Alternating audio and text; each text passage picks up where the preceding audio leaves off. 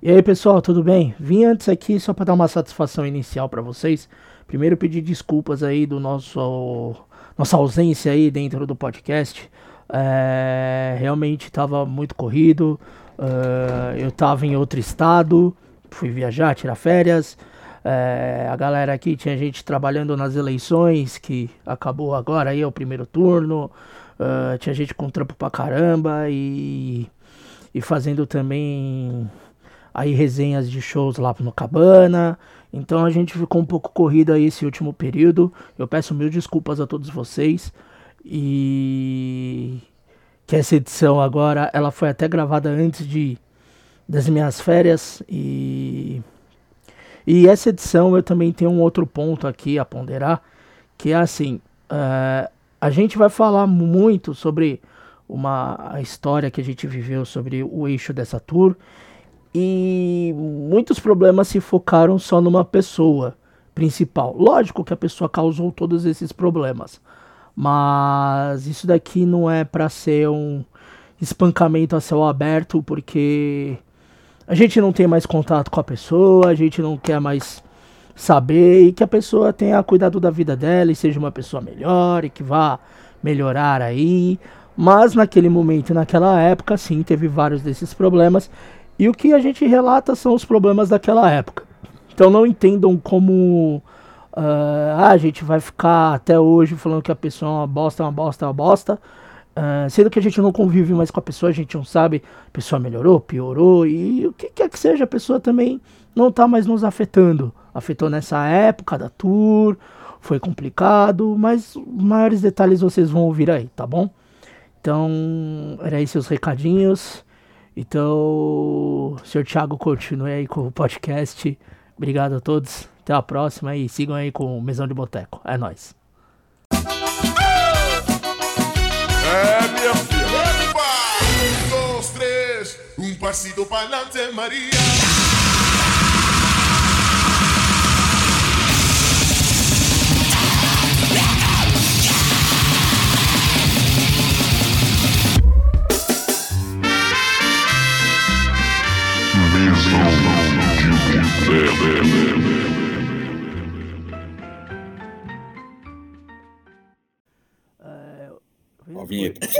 Não, tem que dar uma palminha antes. Um, dois, três. E eu não vou cortar, acho. Acho que eu vou manter a palminha junto tal. Vai ficar uma bosta isso daqui. E esse é o Mesão de Boteco número 25 que você pode acompanhar aí nos principais agregadores. Estamos no Spotify, Deezer, Castbox, Breaker, Pocket Cast, Radio Public, Anchor, Overcast, Google Podcasts, Apple Podcasts e mais uma caralhada que vocês vão ver lá no nosso Instagram, é, Mesão de Boteco Podcast. Lá tem na nossa bio todos os links dos, dos demais agregadores. Tem um monte de arrombado aqui zoando, mas daqui a pouco vocês vão falar, vocês vão ver as vozes. Uh, além disso, nós estamos aí junto, junto com a Cabana da Música. Então, cabanadamusica.com aí um portal aí sobre música e diversos estilos. Vocês podem acompanhar. Também tem o Instagram, Cabana da Música Underline. Eles estão no TikTok, estão no Kawaii, devem estar no, no Tinder, no Grindr. Estão em todos os agregadores aí, como a gente está também. Hoje. Caralho. Hoje vai ser foda. Uh, a gente vai reviver hoje um, uma tour que teve no Brasil no ano de. Porra, 2007. Uh, lá em 2007 teve uma banda norte-americana que veio aqui no fim do ano do Brasil e se criou um coletivo por causa dessa tour e tudo mais. Só que deu tanta merda que a gente meio que teve que salvar essa tour. Então hoje a gente vai falar sobre a tour do Hit Me Back, não é sobre o Michael Graves fugindo sem, sem é. devolver o cachê, não é sobre ele. E ele voltou, e ele vai voltar. Ah, a América do Sul está alimentando algumas pessoas. Mas enfim, continua aí, Ferraz, segue aí, segue aí. Vocês já ouviram as vozes aqui? Eu vou apresentar a pessoa que é a primeira vez que está participando aqui, senhor Jones Pereira. Já tocou Taiko, Labirinto, 300 zilhão de banda aí. Muito bem-vindo, meu brother. Ei, valeu, mano. Prazerzaço estar com esses monstros sagrados do, do rock. Esses monstros sagrados que eu encontro no mercado comprando pão de vez em quando, Laranja. né? Meu amigo Canela, saudades. Mas de verdade, é bom ver vocês, cara. Faz tempo que, que, não, que não via vocês aí, né? Muitas histórias, né? A gente falar dessa tour aí vai ser uma coisa boa e também relembrar de alguns prejuízos financeiros que existem até hoje. Mas, logicamente, que um prazer enorme participar e parabéns, Ferraz. O projeto do Mesão de Boteca é muito foda, cara. Já escutei aí alguns. Escutei um que você fez pro Luciano, inclusive. Tenho algumas Sim. observações a fazer que não concordo, mas Ui, polêmica. depois a gente conversa, tô A brincando. gente mas já conversou sobre isso, que é o pior, a gente já falou sobre isso. Prazer revê-los, amigos. E bom saber que estão bem, depois de todo esse caos que a gente vem vivendo aí, não só com o atual governo, mas com a nossa situação aí sanitária, né? Então, bom saber que estão bem. É isso mesmo, mano. Os outros dois aqui já participaram, tem edições e entrevistas aqui. Então eu vou começar pela pessoa que está mais longe, seu Roberto Canela, diretamente do México. Olá, Foi vocal do pessoal. Vingança 83. Como nós? Como é que vocês estão? Vocês estão bem? Então vivo. Tô Tô bem. Todo de buenas con ustedes, amigos. Hablando castelhano, hablando portuñol. Eso es, eh, puro español de ahora en adelante. E, não menos importante, ah, é um cocô. Tiagones da Wiseman, que teve entrevista mais recente. Bem-vindo aí. Recente quando? Não, Uns 2000 faz- e- Foi começo desse ano, acho, né? Sei lá. Pegando, pe- pegando a fala do Ferraz, na época eu morava mais longe, então. Vamos, já que a gente vai reviver depois. Verdade. Na época eu morava morava na cidade. Tiradentes, então eu morava mais longe na época. Na época. Agora, Caralho, é verdade, cara. Nossa. E era um outro mundo, né? Você fala, pô, lá pra Zona Leste. Tipo, puta É, que lá, pariu, né, mano? lá. Tempo bom. Não, né? Zona Leste está perto, Cidade Tiradentes está além. É, depois, né? ali, ali do lado. É logo ali, Fabi- como O diria Fabiano, o... lista do Nerds, morava por ali. Não sei Morava. se mora aí também. Não, não, ele mora faz na... Ah, mano, não vou lembrar, mas ele não mora mais pra cá, não. Mas é que nem o Fernando Vanucci falou lá no bagulho da Copa, que ele tava bêbado. É logo ali. é logo ali. Nessa gravação, é, só pra depois a gente iniciar toda a conversa, espero tem mais gente que a gente convidou pra participar. E no decorrer das conversas vão ter algumas gravações. Eu pedi pra algumas pessoas mandarem depoimentos sobre essa tour. Então, eu não vou falar, ó, você vai ouvir agora. Não, vai ser aleatório, vou cortar no meio e vocês vão ouvir alguém falando, tá? Espero que as pessoas mandem, porque eu pedi para as pessoas mandarem. Toparam, agora eu tenho que esperar quem vai mandar. E o Thiago Nunes usando o filtro do, do Google Meet aqui tá, tá uma graça, né? Eu não sabia que tinha isso, não, mano. Nossa, é muito legal, cara, o vídeo, cara. Puta Mas, rapaziada, eu acho que o início disso tudo, porque o, a turnê, né? ahn, pra quem não conhece o Hit Me Back, é uma banda de hardcore, meia fastcore dos Estados Unidos. E eles vieram pra fazer a primeira tour aqui no Brasil no fim de 2007. O Thiago Nunes fazendo graça. É um canalha mesmo. Porque eu tô tentando tirar, não sei, eu já já eu tiro.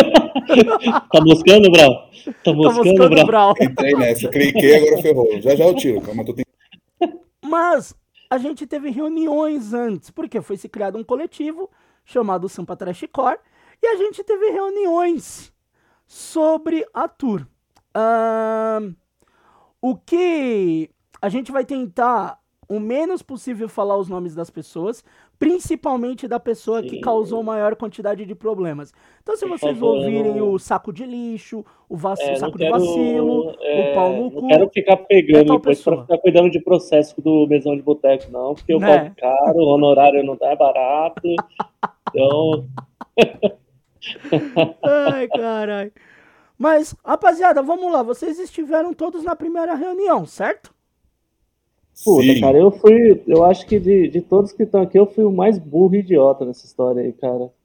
De Por verdade, porque eu, porque eu ainda topei tocar na banda que teoricamente abriria os shows da tour. ah, né? calma, segura a emoção. É bom, é aí, bom, con- vamos- é bom, conte- bom contextualizar. Contextualizar É, isso aí, vamos- né? Como Ah, diria é. Jack Stripador, vamos por partes. É, relembrando a, a banda que chamava, você pode falar o nome? Pode, né? Pode, pode, pode, É, Que pode. é, o, que é o Pode. Fome, né? Essa É, banda mas, um, mas, mas era um cover de fome versão. não sei Calma, a o gente vai não chegar nesse não ponto fome, ainda. né? Pera aí, vocês estão pulando muito a história. Não, O vamos, vamos começo é a lá. reunião, as primeiras reuniões. Eu Cara, acho eu que- acho. Eu, eu não. Não, não, manda aí.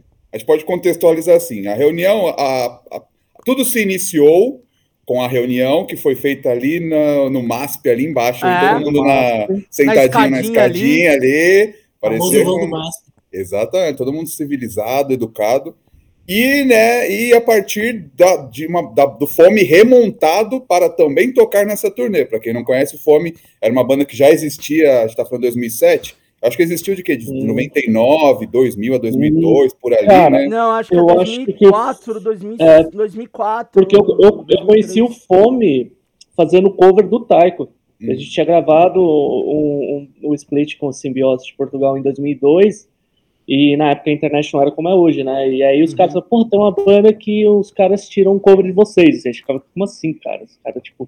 E o Fome acho que é de 2004, não sei. Mas enfim, Não, era uma eu banda muito boa, viu? Eu, eu diria, eu diria 2003, ou É, Acho que é finalzinho de 2003, acho que é 2003, É. por aí. É Começou em 2004 e já tinha fome.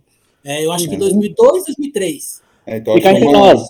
uma das nós, intenções foi é, uma das intenções foi justamente remontar a banda também para tocar nessa, nessa turnê. Mas tudo se iniciou dessa intenção e desta bela reunião. E, e também aquela, o Fome, ele vinha com uma outra formação, com uma outra parada. ah, e só teve uma pessoa que nessa reunião do Fome tocou, né? Que fez parte. Que era um dos vocalistas, que é o arrombado. E, e teve essa reunião, essa primeira reunião, em que ele veio trazer sobre, ah, fazer a turnê dessa banda, do Hit Me Back e tal, que não era muita gente que conhecia, a gente não pode também vir aqui falar, ah, todo mundo conhecia, não, não era, todo poucas pessoas conheciam o Hit Me Back, e muito do, do bagulho do, do uso do MySpace, né, que até tinha uma meia dúzia de música tal, uma coisa assim, e começou a falar sobre essa tour, sobre datas, sobre locais de shows, né? Aí a tour, na verdade, seria sul-americana, porque eles tocam na Argentina. Eu acho É, que eles eles a tocaram. tocar. É, eles chegaram a tocar na Argentina e acho que eles iam tocar no, no Chile, não era? Cara, foi Chile, Argentina, foi É. uma, uma, uma tour assim, ela entre aspas, né, ela estava até bem estruturada, porque ela começava, ela descia ali, passava pelo Chile, ela vinha para Argentina, os caras fizeram bons shows nesses dois lugares, assim, daqui a pouco a gente fala sobre shows daqui, que foram bons também, tá, tipo assim, em geral, é, depois tem que falar um pouquinho também do que deu certo, né, acho importante. Mas eles desceram e no Brasil, aí eu posso falar com propriedade, porque eu tava lá, né? A gente encontrou eles em Porto Alegre, né, cara? É. E aí já tava, ali começou a dar, dar errado já, e aí eu posso te explicar o porquê. Porque na Argentina já tava dando errado uma coisa, eles não conseguiriam vir para cá, porque o guita deles, eh, que era americano de fato, porque os outros eram todos, para contextualizar, o Hit Back é uma banda de latino-americanos, é uma galera que é tipo, é, é mexicana, né, que mora nos Estados Unidos, filhos de mexicanos imigrantes que moram nos Estados Unidos. Então, na época, haveria a possibilidade deles entrarem aqui tranquilamente já, sem o passaporte, eles conseguiram, pela relações, se não me engano, do acordo do Mercosul. Só que o, o guitarrista, ele era realmente americano. Então, ele não conseguia, ele não pegou o visto, e para eles chegarem no Brasil, eles tiveram que fazer o esquema pelo Chuí, tá ligado? Uhum. Que Ah, de ônibus, aquele- Isso, cara, só que foi bizarro, porque para eles conseguirem fazer isso, eles deixaram todos os instrumentos deles na Argentina, né? Foi. Tanto que eles tocaram o rolê inteiro com os nossos equipes, assim, praticamente, tá ligado? Então, enfim, já começou a ficar um pouquinho complicado É, só que isso já é a parte do, do rolê. Nas reuniões, a gente já tinha alguns pontos, né? Iniciais, que foi o quê? Que era o que era apresentado pra nós, né? Aí até, não sei se- o quanto vocês lembram, mas eu lembro de Opa! nas conversas a gente falando assim! Ah, e o, e o lugar pros caras ficar? Ah, não, já tá tudo certo. Tem um. Eu lembro que ele falou Não que fala a marca, tinha um hotel. Não fala a marca do hotel, porque o, Não, a não vou falar. não é bom pra você. É, eu sei. Não, tinha um hotel. Eu, caralho, Uhum. hotel. E um dos shows, que acho que era o último da tour, era o de Espírito Santo. Que era um Isso. puta show foda. que acho que tocava o, o Chuck Norris, o Merda. é, Nossa, cara, ia tocar Chuck Norris, o merda, tava o Escola Clássica de Piano, se não me engano. Não, não era, não era. Era Não era. o Ataque Periférico do Rio. Cara, mas tinha uma banda lá, que era uma banda straight edge, assim, que era uma banda até, até bem, bem hypada lá na época, lá, mas eu não lembro É. o nome, assim, mas tinha uma banda que Mas era, era tipo, Rio. era o show pra encerrar foda, assim. Só com banda que tocava rápido, do mesmo gênero, tipo, era o rolê, assim, pra encerrar lindamente. Aí eu lembro até hoje de perguntar, pô, mas como é que vai chegar até lá? E, pô, do sul pra cá, a gente tem que ver busão, tem que ver passagem. Não, tá tranquilo. Tem uma van que vai levar de São Paulo até O Espírito papo na Santo. reunião, o papo nessa reunião, eu acho que a gente já tinha feito algum encontro antes pra, com a ideia do, do coletivo, né, do Sampa, É, do eu tinha Trash. Core, e aí Foi. já, já iniciou essa ideia dessa turnê, e aí essa reunião no vão do MASP foi já para começar a acertar a turnê em si. E assim, o papo Puta, era. foi isso. E aí ele, o. Nossa, eu já ia falar os, os, os, os O nomes aqui. É, ah, eu não. Eu não, Não, é, não. O Figura, nosso parceiro lá. O elemento. O agitador cultural, o agitador cultural. Não, cara, eu vou te corrigir, Thiago Gomes, porque ele usou um termo muito bom, Qual é? managetor, cara. Manager É, Tour. O Manager Tour. cara. É, o, o É, manager, o manager. Tour, tour manager aí, o agitador cultural, tudo isso. Cara, a gente, ele reuniu basicamente amigos, amigos de, de co- co- companheiros, colegas, assim, de bandas, né, que estavam ativas ou trabalhavam com alguma banda, Uhum. e algumas pessoas que ele admirava.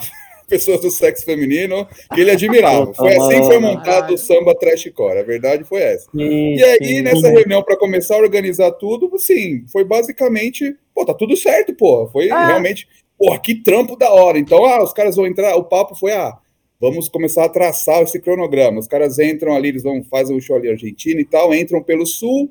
Ah, e aí, vão ficar onde? Não, já tem um hotel, não sei aonde ali e tal, e dava o nome do lugar que eles vão ficar. Tá, e- Uhum. e o translado para o próximo show, que é, sei lá, Curitiba, sei lá o quê. Ah, não, ah, vai ter uma van que vai acompanhar esse. tra- Foi tipo uma turnê mesmo, pelo, de boca, assim, né? Parecia sério o negócio. É, Aí- é, E tudo é. a tava tudo acertado, na verdade, né? a Até reunião... eu, eu lembro que eu pensei uma hora, eu falei, ah, a gente vai fazer o quê e tal. Até acho que o Caio tava, o Caio tava também. Tava, então eu falei, ah, tava. então, aí- passou assim, meio que delegando. É um tour manager de primeira, cara. O cara devia estar na gringa fazendo tour da Metallica. Não, o Caio e o Thiagones, como a gente tava com o Dead Fish fazendo os vídeos, rede social, Puta, vocês lembro, ficam né? nessa parte assim, então vocês fazem os vídeos, vocês acompanham, e aí faz a divulga por rede social, né? Na época era o Orkut e tal. Falei, caramba, cara, eu tô tipo. Eu lembro, eu lembro do meu porra. sentimento. Falo, cara, nível gringo o bagulho, mano. Metallica, mano. Aham. Ele tava, mais, ele tava mais preocupado em fazer a tela da camiseta da Tour do que da a, a Tour inteira, que a gente tava tudo preocupado ali, não. Já tem a van, não, tem o hotel, né? Eles vão ficar Cara, mas- de tal data e tal lugar. A gente, caralho, pra que, que a gente fez reunião então? Eu não sei, eu lembro não que sei se. chegando na hora foi isso. Agora mas que eu- vocês falaram isso, eu, fiquei, eu também fiquei com essa coisa, né? Porque eu lembro que, bem, 2007, né? Falei, cara, tô começando no rolê e tal, tocando em banda. Eu queria aprender como é que é esse lance de organizar um evento e tal, né? Cara, E aí, sim. essa era uma ótima oportunidade, né? Eu estava, né, uma parte de gente que eu conhecia, gente boa, eu falei, ah, legal, só que realmente, aí chega na reunião, como que já tá tudo definido, já tava quase tudo arrumado, falei, cara, estranho, né? Aí eu falei, bem, então só vou acompanhar, então, né? E não tem nem como, como a gente se autoflagelar com relação a isso, porque a gente, tipo, mano, a gente tá falando de uma parada de quantos anos atrás, Ferraz? É, 10. Quase 15, 2007. quase 15, 15 né? anos já, quase, vai fazer 15 anos. É, e- então, assim, eu não digo nem tanto que idade seja fator de, de, de maturidade para algo, né? Mas a gente, a gente, tipo, a gente é muito. A gente fe- fa- nunca fez esses rolês de hardcore punk por, por, pra ganhar algo. A gente fazia muito porque a gente gostava, né? Então a gente acreditou muito naquilo, cara. Porque, sabe a história do, do discurso? Quando o cara te vende, tipo, sei lá, o Bolsonaro é presidente do Brasil porque ele usou o discurso correto com as pessoas corretas? Tipo, na minha opinião, eu tô interpretando no geral, eu sempre porque algumas coisas eu nem lembrava. Mas o cara usou o discurso correto para cada pessoa, porque comigo a conversa, foi um pouco diferente, tá ligado?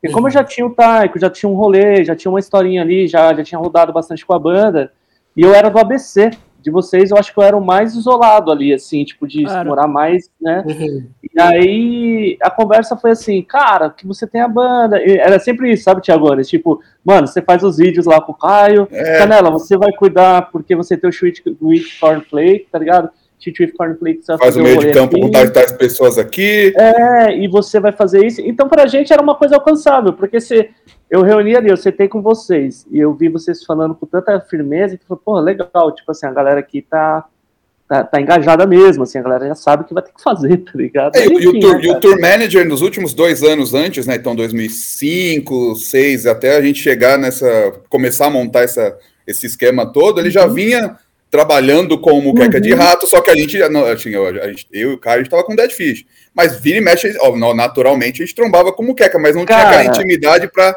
E aí, É. esse, esse cara aí que trampa com vocês aí, ele é firmeza? Pois é, Aí, pois é. Depois que a treta escalou, que aí até o Breck veio falar, ah, aí a gente foi Calma, sabendo segura isso daí, que isso Mas daí isso tem vem história depois. também. Mas assim, Mas, é, só- pegando esse gancho, Tiagones, é, eu acho que tem isso também de influência, cara, porque de certa forma, tipo, é, quando rolou o papo de fazer, tinha acabado de rolar aquela, o Vans, o Vans, o Aperture, cara, É, e ele tava depois, nesse rolê Foi, foi bem depois. com os caras, tá ligado? Tanto que eu tocava na época, eu tava tocando, quebrando um galho pro Meia Luz Soco, e aí, tipo, eu tava em Campinas com o Meia Luz Soco, tá ligado?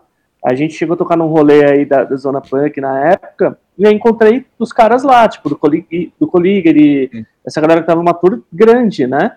E, É, igual você falou, não chegava nos caras e falou assim, ô, mas e aí, que esse cara é tal? Tipo, É, porra, você, não- vem, né? você vê os caras fazendo uma turnê com uma banda já é. de também de décadas, respeitada, uma turnê grande por um maior site que tinha na época. Aí o cara, Uhum. um cara que está tra... até tá, tá- e tava trabalhando mesmo, pô, tava junto, Tava, tava fazendo tava, tava. Vamos tava. montar um negócio aqui e fazer acontecer XYZ. Ué, demorou, vamos aí, né? Ninguém Não, vai e- pensar que é furada. E, e o que eu acho que também me, me, me cativou um- a parada foi aquela.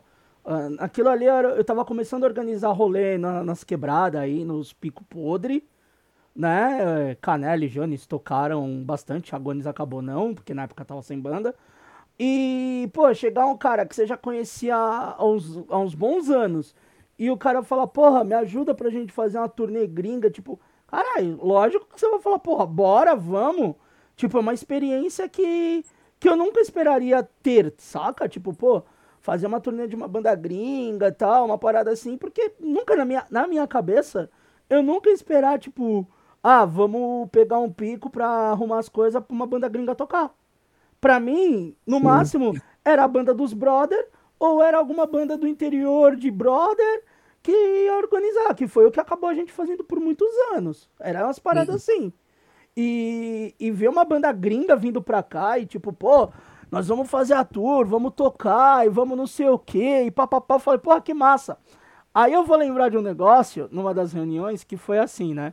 A gente tem que conte- contextualizar isso antes de chegar nas merdas. Fala Ferraz, beleza? Foi assim, é, o show do Ritmo Back que fizemos na época foi o último show. Na verdade não era para acontecer. Porém, como no meio do, no meio pro final descobrimos todas as coisas que rolaram, todas as tretas, o, preju- o baita prejuízo que eles tomaram e tudo mais, acabou que o Ed ele teve a ideia de ajudar a banda no dia do, de fazer um show, que seria no caso o último show que não estava programado, mas acabou que a gente conversou com a galera que organizou para fazer um show mais para ajudar a banda do que realmente um, o show da turnê. E aí, dias antes, ah, ou semanas antes, rolou um outro Terror House, então ficou uma, de certa forma, assim, algo muito apertado. Foi, Pô, fazer dois praticamente no mesmo mês, ou até um espaço muito curto, mas acabou que a gente conversou e até mesmo para ajudar a banda por conta disso, acabou que rolou. E aí a gente começou a, a divulgar ó, em cima da hora o show, acabou fazendo reuni fizemos reuniões para arrecadar uma grana para ajudar de forma interna com relação ao equipamento, local, fazer o rango e tudo mais. E todo o dinheiro arrecadado praticamente foi só para ajudar a banda. E aí, um, um dia antes do show, eh, fui com o Natan para casa do Ed. Isso pegamos até o último metrô praticamente, acho que até um dos últimos ônibus. E nossa, e o, o corre do ônibus até engraçado, que o ônibus parecia Velozes e Furiosos. E aí chegamos na, na casa do, do Ed tarde da noite, quase de madrugada assim. E aí estavam fazendo um bandeirão para de forma surpresa para entregar para a banda, até para a banda ficar mais animada por tudo que aconteceu. E o bom é que nesse show assim deu de certa forma até que tudo certo, baseado no foi um, algo foi de última hora. E aí fizemos no, no dia rango, salgado, a, a divulgação também, né, do, do show e foi tudo certo. No final das contas, acabou que de uma turnê furada, esse foi um dos shows que deu certo, um dos raros shows da banda que deram certo. E eu lembro que a banda ficou bem emocionada, bem feliz com tudo que aconteceu. Por conta de ter recebido o bandeirão, toda a movimentação que eles souberam fizeram pra, em prol da banda para ajudá-los e tudo mais. E foi bem bacana. Porque em São Paulo ia ser um único show na Inferno Clube. Aí a ideia era o quê? Calma. Calma que isso. Bom, vamos, contextualizar, é. vamos fechar essa parte é. da contextualização do pré. Uhum. Do então, pré. nessa, nessa reunião, tava, assim, pelas palavras do nosso tour manager, tava tudo certo. Era então, Porto eles, Alegre primeiro, É, eles entrariam para Porto Alegre, subiriam aqui já, eu não sei se tinha um meio do caminho, ou se viriam Curitiba, não teve Curitiba? Eu, eu, acho que eu lembro de alguma Jones, coisa de Curitiba. você que tocou em tudo. Cara, não. Curitiba, a história é outra. Eu vou contextualizar isso para vocês. Não, mas não teve show em Curitiba. Não, é isso que Não, e nem tinha. Foi Porto Alegre e São marcado. Paulo, né? Era não estava no, no, cronograma inicial. Não, não, que é bizarro, né? Porque, teoricamente, o, o mais correto hoje em dia, a gente tá velho, posso falar isso, né? Hoje a gente sabe que seria muito mais prático fazer um show em Curitiba, já que você vai passar em Curitiba, né? Exato. É. Porque você faz o show, ganha, faz o rolê, ganha alguma coisa de lá, descansa pois e sobe é. pra cá, não vir direto, né? Aí depois... Mas depois eu vou contextualizar por que Curitiba tá nessa conversa. Aí vamos Aí... lá, Porto Alegre, dois Subiria... em São Paulo. Aí, é, viriam, viriam pra São Cara, Paulo. Posso, posso é, era Porto Alegre, aí a gente faria Florianópolis, ah. que rolou. É. Aí de Florianópolis a gente tinha um esquema para fazer em Novo Hamburgo que não rolou. E aí sim a gente teve esse rolê que para chegar em São Paulo, mas aí depois a gente contextualiza isso melhor. É, mas no, nas datas lá. fechadas era, era duas no sul, aí eram isso, duas Era Porto Alegre e Florianópolis. Aí eram duas em São Paulo e Rio ou não? Não lembro. Cara, São Paulo, na verdade. São Paulo era ABC e Inferno.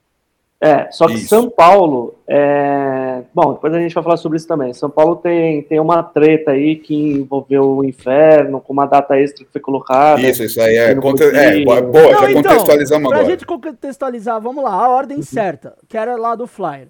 Eram os dois shows no Sul, dois shows em São Paulo, um show no uhum. Espírito uhum. Santo, e era isso. Isso, era isso. Então, no meio do caminho disso, ia ter uma festa isso. Nessa reunião certo. também foi definido isso. Foi nessa primeira reunião. Que ia ser o quê? É... Uma festa fechada isso, que ia tocar as bandas dos integrantes do coletivo na época. Puta, isso eu não ser, lembrava, cara. E ia é. ser é... no espaço impróprio. na quinta-feira. Na sexta. Quinta foi do ABC. Sexta-feira. Então foi sexta. É, era quinta-feira no ABC, sexta-feira sexta, era essa festa, festa, festa fechada. fechada não, ia é. ter, não ia ter flyer, não ia ter bosta nenhuma. E, e o sábado, sábado seria um show grande de São Paulo no inferno. inferno. E um, era um show legal com Muqueca de Rato, se não me engano, não, né? Bandanos. Né? Bandanos. E ah, era um puro comercial muito bom para as bandas que. pro, pro Ritmo Back e para as bandas que participariam desse evento. Então, e, e tudo isso foi passado na, na reunião de pré. Na pré segunda reunião já. Na segunda, segunda é. reunião. Cara, acho que a gente, a gente chegou a fazer até uma pauta de reunião, que foi eu que fiz, inclusive. Foi, foi, foi, foi feito. Foi, foi feito. Foi uma pauta, eu era todo. Ah, tava trabalhando num escritório legalzinho na época. Caderninho, lá, caramba, eu lembro do caderninho. Eu cheguei de caderninho, cara, no é. Puta que pariu, ô juventude. Então tudo isso foi lindamente desenhado pelo tour manager Sim. do Metallica. Pelo nosso e, tour manager e, do além Metallica. Do, e além disso, é, eu ia guardar isso pro final, que eu acho muito engraçado. Eu já vou soltar agora porque era muito bom, não sei se vocês lembram. Na segunda ou terceira reunião, quando a gente já tinha definido tudo, já tava vendo o desenho do cartaz, da, das é. datas, tudo, o nosso tour manager virou e falou: Ah, vai dar tudo certo. E a gente já vai ter uma próxima turnê marcada, porque eu já mandei e-mail pra banda e, e não vai sair tão caro, vai sair um 7 conto. Aí eu, Que banda é essa, o jovem manager? Vocês não lembram a Hum. banda, né? Nem lembro Não, dessa cara, nem lembrava dessa conversa, assim, na Vamos real. lá, eu, eu vou contar pra vocês, nós perdemos o- a chance de fazer a tour do Municipal Waste. Ah, é? Eu não sabia disso. Ele na falou real, na então. reunião que custava de 7 a 10 conto, Nossa, que ele já tinha lembro, entrado cara. em contato com o tour manager do Municipal Waste na época. E que se desse tudo certo do Hitmeback, a gente faria no outro ano a turnê do Municipal. Eu lembro, eu lembro, Caralho. dessa, eu lembro dessa conversa, Não lembro. não lembro que era, que era o Municipal Waste, não lembro das bandas, mas eu lembro que ele já lançou o papo, então, em dando tudo certo, a gente já tem um- algumas coisas em vista, esse papo de vendedor, E né? era o Municipal Waste, simples assim. Papo de vendedor, né? Aí, Caraca, que beleza. hein? Que salto, né? Mas eu- não lembro que disco o Municipal Waste tava, se já tinha saído o Hazard dos Mutation lá, ou se ainda era na época dos Split, que era meio Power Violence. Que o Municipal Waste no começo era meio fastcore, meio Power Violence, assim. Puta, não era cara, tão quer que, eu trash. confesse, quer que Mas- eu confesse uma coisa pra você? Eu nunca gostei dessa banda, Pô, cara. então, pra eu- mim, velho, você pode falar pra mim, de verdade, vocês devem gostar, mas puta que pariu. Na Ah. verdade, eu acho que eu não gostava nem de Hitmeback, cara. Eu nunca tive muita paciência com esse tipo de som. Mas tranquilo, vamos lá. Acabou-se as reuniões, começou a ser, ser feito o material de divulgação, os cartazes. Ah, não, desculpa interromper, o- faz. Então, vamos lá. Fechando essa, essa primeiro capítulo, reunião para definir como seria. Os meninos entrariam pelo sul, Porto Alegre, É. hospedagem lá no sul, tudo certo. Pra para encerrar- translado, tudo certo. Certo. Chegariam Pra em São encerrar- Paulo. Para Pra encerrar. encerrar, a gente foi pra um sinuca aqui da Augusta. Exatamente. Caralho, Foi. O reunião terminou aí. Terminou aí temos uma nessa foto programa. Nós temos Tem. foto disso daí. Nossa, eu tô nessa foto, eu acho. Cara, Eu, eu- tá, eu também tô. Tempos bons da Ô, manda pra da mim depois. Eu tenho que Puta, achar, vou cara. dar uma caçada pra ver se Acha essa foto, tá porque eu acho que nessa foto tava, tava a história da minha família, eu não sabia, né? Porque Tava, pior que né? tava. a mãe do meu filho também tá nessa foto, né? Então, engraçado isso. Os meninos chegando em São Paulo também, tudo certo, hospedagem e translado local. E aí fecharíamos São Paulo com um evento majestoso no, na- no sábado, no Inferno fechar- Club. Aí E com- fechava no Espírito Santo com o show Isso. com as bandas rápidas e, E os aí- caras e- iam voltar pra gringa. para casa dele. E na sexta-feira teria uma festa fechada apenas para membros do, do coletivo e talvez alguns E agregados. amigos, e amigos, não, E amigos, E com as bandas coletivo. do coletivo Isso e é o. Ritme Back tocaria também um Isso. pouco. É, é importante pontuar essa festa, porque lá na frente tem um desembrólio, um enrosco jurídico que é o que fez a, a- a- a grana inteira que a banca quase rolê cair. A gente chega nisso Aí, depois. beleza. Tivemos essas reuniões e a gente ia conversando, fizemos divulgação na internet. E teve a camiseta, que acho que só quatro pessoas tiveram a porra da camiseta. Porque eu também acho incrível os caras vinham cobrar mó facada na camiseta, gente do coletivo. Eu falei, foda-se, enfia no rabo essa merda. Ok. Vamos lá, vamos lá. Cara, vamos desculpa, lá. vou- é que agora me me acendeu a luzinha aqui do ET Ah. aqui. Não, não teve um É. papo também agora falando das artes, do merch e tal, que não teve um papo nessa reunião do vão do MASP. Todo mundo do coletivo tem VIP em todo show. Teve. Vai ter um Teve. merch não sei o que, vai ter não sei o que Teve, lá. teve, Tinha umas Teve, paradas assim cara, também, né? teve conversa, Ah, é verdade, Teve a um gente entrava- era a gente entrava rolê de arte exclusiva, tá ligado? Pra galera do coletivo, que a galera entrava com uma grana, uns papos meio bizarros, assim. É. É, mas a tipo, gente teve. entraria em todos os shows, não teria BO nenhum, tá tudo certo, tá tudo lindo e tá tudo ótimo, né? Aí, beleza, rolou as coisas, os material foram surgindo. é, vocês que estão ouvindo, vocês não vão ver, mas ainda tem o ingresso até o, o, o, o flyer do show da Inferno Clube. ah, ele é muito bonito. Eu vou, vou ver se eu consigo Cara, tirar a foto além e deixar de no Instagram nosso. Ali nas Ele redes. é, ele é, ele é, ele é É, muito bicho. bonito, ele é um cartãozinho e silcado, muito bem feito. Cara, e ele, esse show, assim, depois a gente vai falar sobre shows especificamente, eu vou falar como foram os shows do Sul, mas esse show, musicalmente falando, cara, com exceção. Aliás, eu acho que foi o melhor show da, da banda de abertura que eu tava tocando, mas por um motivo muito específico que depois a gente Sim. detalha. Mas tecnicamente falando e musicalmente falando, o show foi bom, cara. O show do Foram. Ritmo Back no Inferno foi bom pra caralho, assim, musicalmente falando. O Bandanos também foi, foi um show bom Todos os também. shows do Ritme Back, cara, não é, não é porque Todos, eu cara, gostava é, mas- rápido, mas os shows É. foram muito bons. Foram todos, cara, assim, sem exceção. Sem exceção, cara.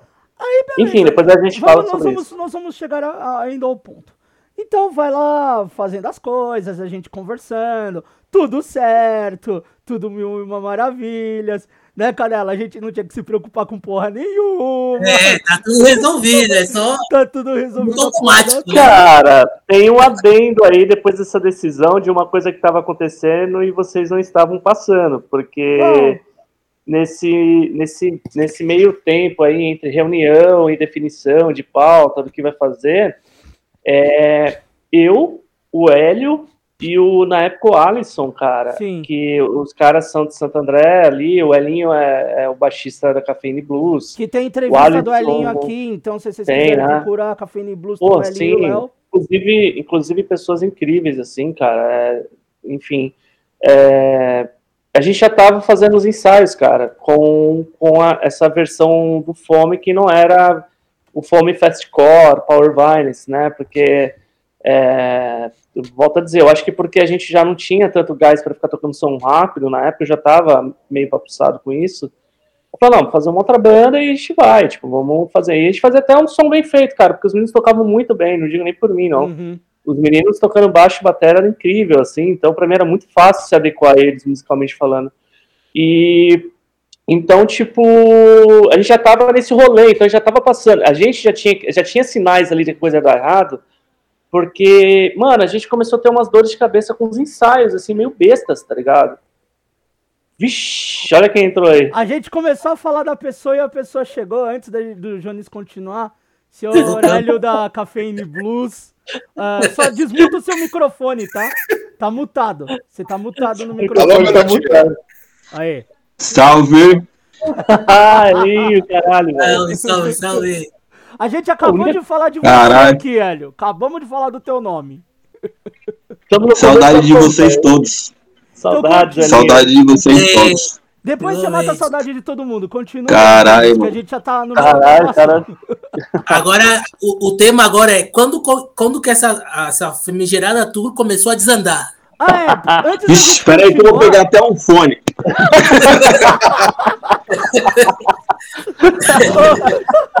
Ô, Johnny, só conclui essa parte pra eu pedir É, é, vou rápido, falar pro- a partir da. Quando É. as reuniões, né? Também. Eu sou muito prolixo, cara. Eu vou, eu vou ser mais prático. Enfim, e, e na, nos ensaios que. Foi quando eu peguei mais amizade com ela, inclusive. A gente ficou amigo nessa época. Eu, a gente ficou mais brother nessa época. E a gente começou a ver que ia dar errado, porque a gente começou a fazer os ensaios lá com fome, que não era o fome. E os ensaios já eram umas dores de cabeça, assim, papo do tipo do cara não ter grana. O cara, não, puta, cara, ele já tava sem tomar banho, eu acho que essa época aí. Porque Ah, era um já, já, cheiro já forte tava. do caralho lá no estúdio. Eu nem lembro que estúdio que eu ensaiava com ela nessa época. No E K, aí. Na onde? no K do Alisson.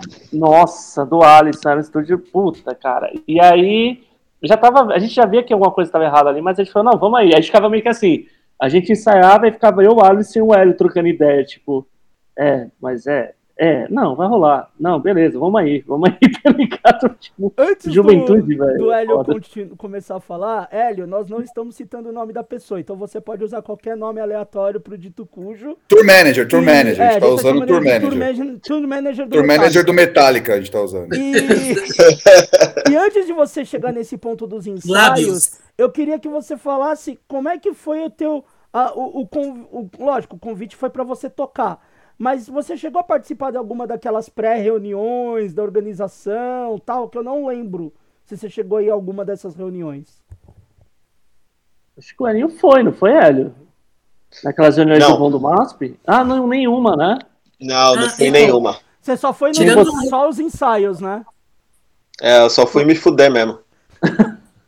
Fora a reunião do MASP, houve outras reuniões? Porque eu só não, lembro só de ter- teve duas ou três reuniões no MASP. Foi isso que Isso, Pra foram que, pra três que no mais de máximo. duas ou três, cara? Tava tudo certo. É, então, o cara foi- já tinha contratado exatamente. hotel, o cara tinha contratado o, o- o- os almoços, as jantas, ele já estava com tudo certo lá em. Já tinha hospedagem. Vamos falar o que, que a gente tinha como banda agora, tá? O Elinho lembra disso. A gente, como banda, já tinha garantido as passagens, hospedagem em Porto Alegre, hospedagem em Florianópolis, com rango, café da manhã e tudo mais, suco e etc. a gente já tinha hospedagem certa para ficar de Florianópolis para chegar em São Paulo. Em São Paulo cada um iria para casa, mas o Ritmback tinha um hotel que é uma grande rede. E já Exato. era hotel, pra- cara. Tinha um hotel, cara. Ah, entendi. Mas, ou seja, a- as paradas do fome, ou seja, já estava definidas. Estava parte Já, do- já, isso já existia. Na verdade, a realidade é que a gente era músico contratado, que simplesmente teria o trabalho de chegar e entregar o pouco que a gente sabia tocando os nossos instrumentos. E, e basicamente isso, cara. Não, entregar nossos instrumentos também, né? Porque os caras do Hitback não tinham instrumento também, né? Não era só entregar o que a gente sabia, era entregar os instrumentos também.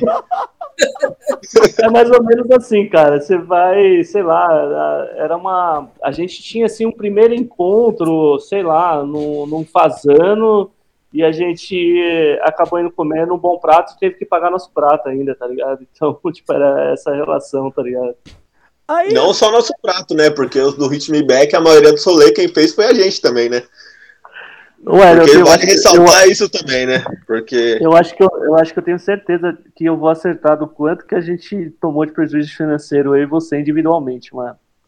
Mano, olha, eu, Eu, não acho que quero eu vou nem acertar. pensar Depois a gente porque- fala. Depois a gente fala um Porque, pouco. mano. Ainda não, tá? Mano. aí nesse. Tava rolando Olha, os ensaios, tudo, e a tour finalmente chegou, né? Era no fim do ano, a tour, né? Putz, mano. É, fim do ano. E os caras tinham tocado no Chile, na Argentina, e eles tinham que vir pra cá. Aí teve a história dos caras ter que passar a fronteira de busão e deixar os equipamentos na Argentina, porque o guitarra não tinha o, não tinha o visto, Visto. e ele teve que deixar tudo lá, porque os caras tinham que passar como se fossem moradores, como se fossem argentinos vindo pro Brasil pra Tem passar uma- no busão. No máximo Me com uma veio- mala com roupa, que eu lembro que eles estavam com mochila com roupa, um bagulho assim, e só. Foi Me isso veio uma, uma- me veio uma frase do Mano Brown agora, de- desse que você falou, Ferraz. Ah, chegou o grande dia, agora vai começar a turnê no Brasil. Avisa o IML, chegou o grande dia. É isso, foi tipo isso. Não, aí, aí-. Aí eu quero de vocês dois, principalmente Ali e Jones. Quando vocês foram pro sul, né? é, antes de vocês falar, eu tenho um relato de uma outra pessoa. é, eu nem pedi pra gravar tal, mas ele sabe que eu posso falar e não tem problema. Aham. O tour manager foi pra rodoviária. Tava indo pra rodoviária. Tá. Pra encontrar vocês pra ir. Ele encontrou um amigo nosso, Sr. Vi, baterista do Massacre Alphaville. Tem também Sim. entrevista do Vi aqui nesse podcast, então vocês podem procurar. É, ele encontrou o tour manager e o tour manager falou que tava indo pro sul, pá, só que ele não tinha dinheiro. E o Vi emprestou uns 50 conto pra ele. E o Vi não sabia das tretas, ele não sabia nem de 5%. Ele só foi descobrir tempos depois, quando a gente reviveu o, co- o coletivo pra fazer a turnê do, do Ayat Akras. Que daí ele contou essa história. Mas o, o nosso tour manager, que falava que tava tudo certo, ele não tinha nem o dinheiro pro busão. Aí agora eu passo pro L e pro Jones contarem a aventura deles até chegar em São Paulo, que daí é- o resto é com, a- é com todos. Quer, quer, quer começar aí, Aninha? Com, Não, com- pode. Mas assim, ó, você vai falando, eu vou complementando. Porque, mano. É, Sim, cara. Posso, eu vou, Cara. vou- contextualizar também, ó. Eu sou o cara, eu sou o cara da, da TI, banco de dados, programação. Vamos é- lógico, vamos contextualizar. Então, teve a nossa reunião, a reunião do coletivo para acertar a turnê como um todo.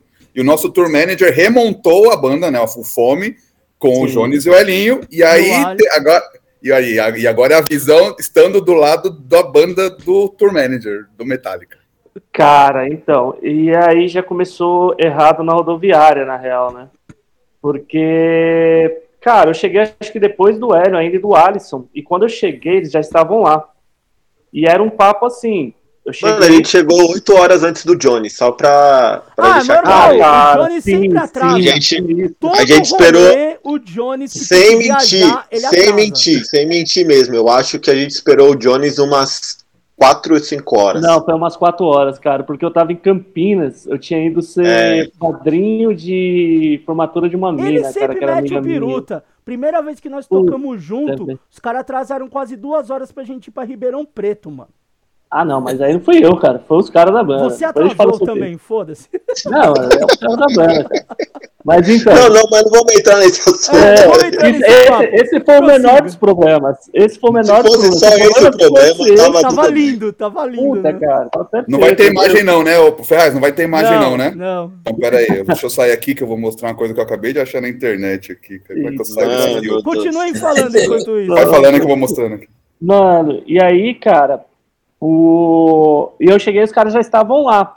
E eu cheguei, eu acho que o Hélio e o, e o, e o já estavam meio, meio pá, assim, tipo, não tava normal o bagulho. Aí eu chego no rolê e conversa vai, conversa vem. Nossa, gente do céu. Gente. Prossegue, por favor, por favor, mano. Meu Deus, cara. União sinistra. União sinistra. União sinistra, cara. Cara, enfim, cheguei. Eu vou resumir assim, né? Pra ser mais rápido e prático. Eu cheguei lá, basicamente, tipo, os caras estavam meio pá, não sei o que. Acho que foi o Elinho que foi falar comigo num papo. E falou, mano, é. Então, tipo, não tem grana da passagem, mano. Tipo assim, porque a gente tava contando que ia ter a grana da passagem pra, tipo, iniciar as viagens. Sim. Só que o papo é que foi um papo assim, né? Eu acho que foi tipo, mano, não tem grana da passagem. Tipo assim, esse bagulho não tá aqui, a grana não tá aqui. Aí a gente, no, na rodoviária, a gente meio que deu uma batida de boca. A gente falou, mano, os caras já estão vindo. Eu tinha saído de férias, tava com uma grana. Eu lembro que eu E eu paguei. tinha saído do trampo. E eu Porque tinha saído do trampo. trampo, velho, é verdade. E aí, cara, no final das contas, quem pagou as passagens foi eu e o Hélio. E assim, de todo mundo Uhum. tá ligado? No final das contas foi isso. Eu e o Hélio compramos as passagens pra ir pra Porto Alegre direto, que na época, mano, era uma grana, tá ligado? Aí a gente embarcou, mas o compromisso da gente ter embarcado era esse rolê. A gente falou assim, mano, mas os caras tão vindo, tá ligado? Tipo, não, que chegar lá, aí eu vou receber, a gente vai começar a se, ser pago e se pagar com o dinheiro dos shows que forem entrando. Então, por exemplo, chegar lá, vai ter o cachê já pré-definido, os caras vão pagar o cachê, esse cachê eu já devolvo pra vocês o dinheiro das passagens, e é o cachê que vai pagar a passagem dos- da gente pra outro lugar, pra outro lugar. E, cara, começou errado aí, tá ligado, mano? Aí É, o, tem rolê, o rolê se pagando, né? O rolê pagando. é, é, e aí a gente É, o- entra a nessa. ideia era o rolê sempre, tipo assim, Se o rolê que a pagar, gente né? fosse fazer, sempre reembolsar o que a gente tinha acabado de gastar, entendeu? Sim, sim. O problema Pelo da gente era não era. passado. É, e o problema da gente, a gente já, já tinha umas histórias, a gente já teve, já tinha banda, né? Então, mano, a gente vai ter alguma grana, a gente vai gastar, mas a gente tá no rolê. A gente também tinha esse rolê jovem, tá ligado? É uma tour, mano, vamos se divertir pra caralho, vamos tocar em vários picos, o bagulho era meio que um. Querendo ou não, um sonho, tá ligado, mano? Quando você, você, você entra nesse rolê, você quer fazer uma tour, quer conhecer os picos, quer se divertir, tá ligado? Pô, E no final das contas, a gente era foi, o Garagem. Hermética, né? Garagem hermética, né? Puta Cara, resumindo. Já começou gente- tenso porque, ou seja, é uma promessa que já não foi cumprida. Ou seja, vocês Já, é. antes de viajar e Pois foi é, totalmente é. diferente. É, É, já e assim, começou mano? música de segunda, né? É, e assim, a gente não é, não é boy, tá ligado, mano? Então a gente, tipo, porra, né? Vamos aí, tá ligado? Só que é nessa do vamos aí, tipo, vamos aí, tá ligado, mano? No meio do caminho, na época, pra pegar o busão pra, pra, pra Porto Alegre, não era direto, né? Eu lembro, a gente parou em Curitiba, Para a gente Curitiba. encontrou, a gente encontrou os caras do Zeferina Bomba, fazendo uma tour, lembra? Que a gente encontrou os caras, ficou legal pra caralho. Jogado na rodoviária. Caras pior que nós, assim, jogaram, mas com O certeza cara tava numa situação pior que a nossa, velho. Mano, os caras estavam estragados, velho. Estragados, assim. Aí a gente falou, nossa, os caras deferindo a bomba, até trocando uma ideia com eles. E aí, tipo, você pegava um ônibus lá em Curitiba e ia pra Porto Alegre, não era direto, Sim. tá ligado? Mas, então era, mano, esse busão no meio do caminho, cara, queimou a parte elétrica do ar-condicionado. Eu tinha começado a fazer faculdade de Direito na época. E aí, essa porra desse ônibus quebrou no meio da estrada. O cara falou assim: ó, vocês vão ter que esperar, tipo, oito horas pro outro ônibus vir. Aí eu acho que eu tinha lido algum manual, alguma coisa na faculdade, que eu meti a carteirada no cara, tá ligado? Primeiro que a gente era os caras que ninguém queria no busão, lembra, né, Linho? Todo mundo ficava torcendo o nariz pra gente. O que que aconteceu? Queimou o bagulho do ar-condicionado e o cara começou de tiração. O cara falou, não, vai ter que esperar oito horas. Todo mundo desesperado no busão.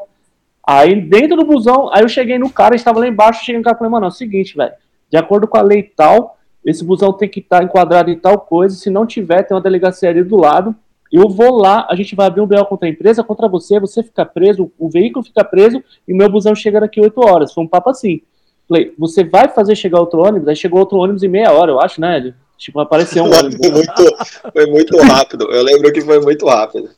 A gente entrou no busão como herói, lembra? A galera, tipo, pô, sinal os meninos aí, mano. Salvou o rolê, salvou a viagem, né? É, Tipo, Mal é sabia viagem. eles, né? Mal, Mal sabia, sabia eles. Eu sabia ele.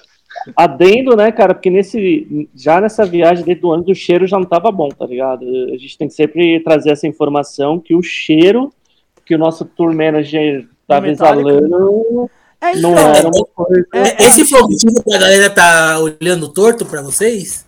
Roqueiro sujo? Sim, cara, com certeza foi isso. Só os roqueiros sujos, drogados, tá ligado? Pode ser. E, cara, a gente chegou em Porto Alegre, né, mano? Chegamos em Posso Porto só Alegre. contextualizar um bagulho muito rápido, porque eu lembrei? Sim, Essa sim, história sim. do tour manager não tomar banho, Canela lembra, porque uma vez ele ficou 48 horas sem tomar banho e o Canela estava no rolê junto.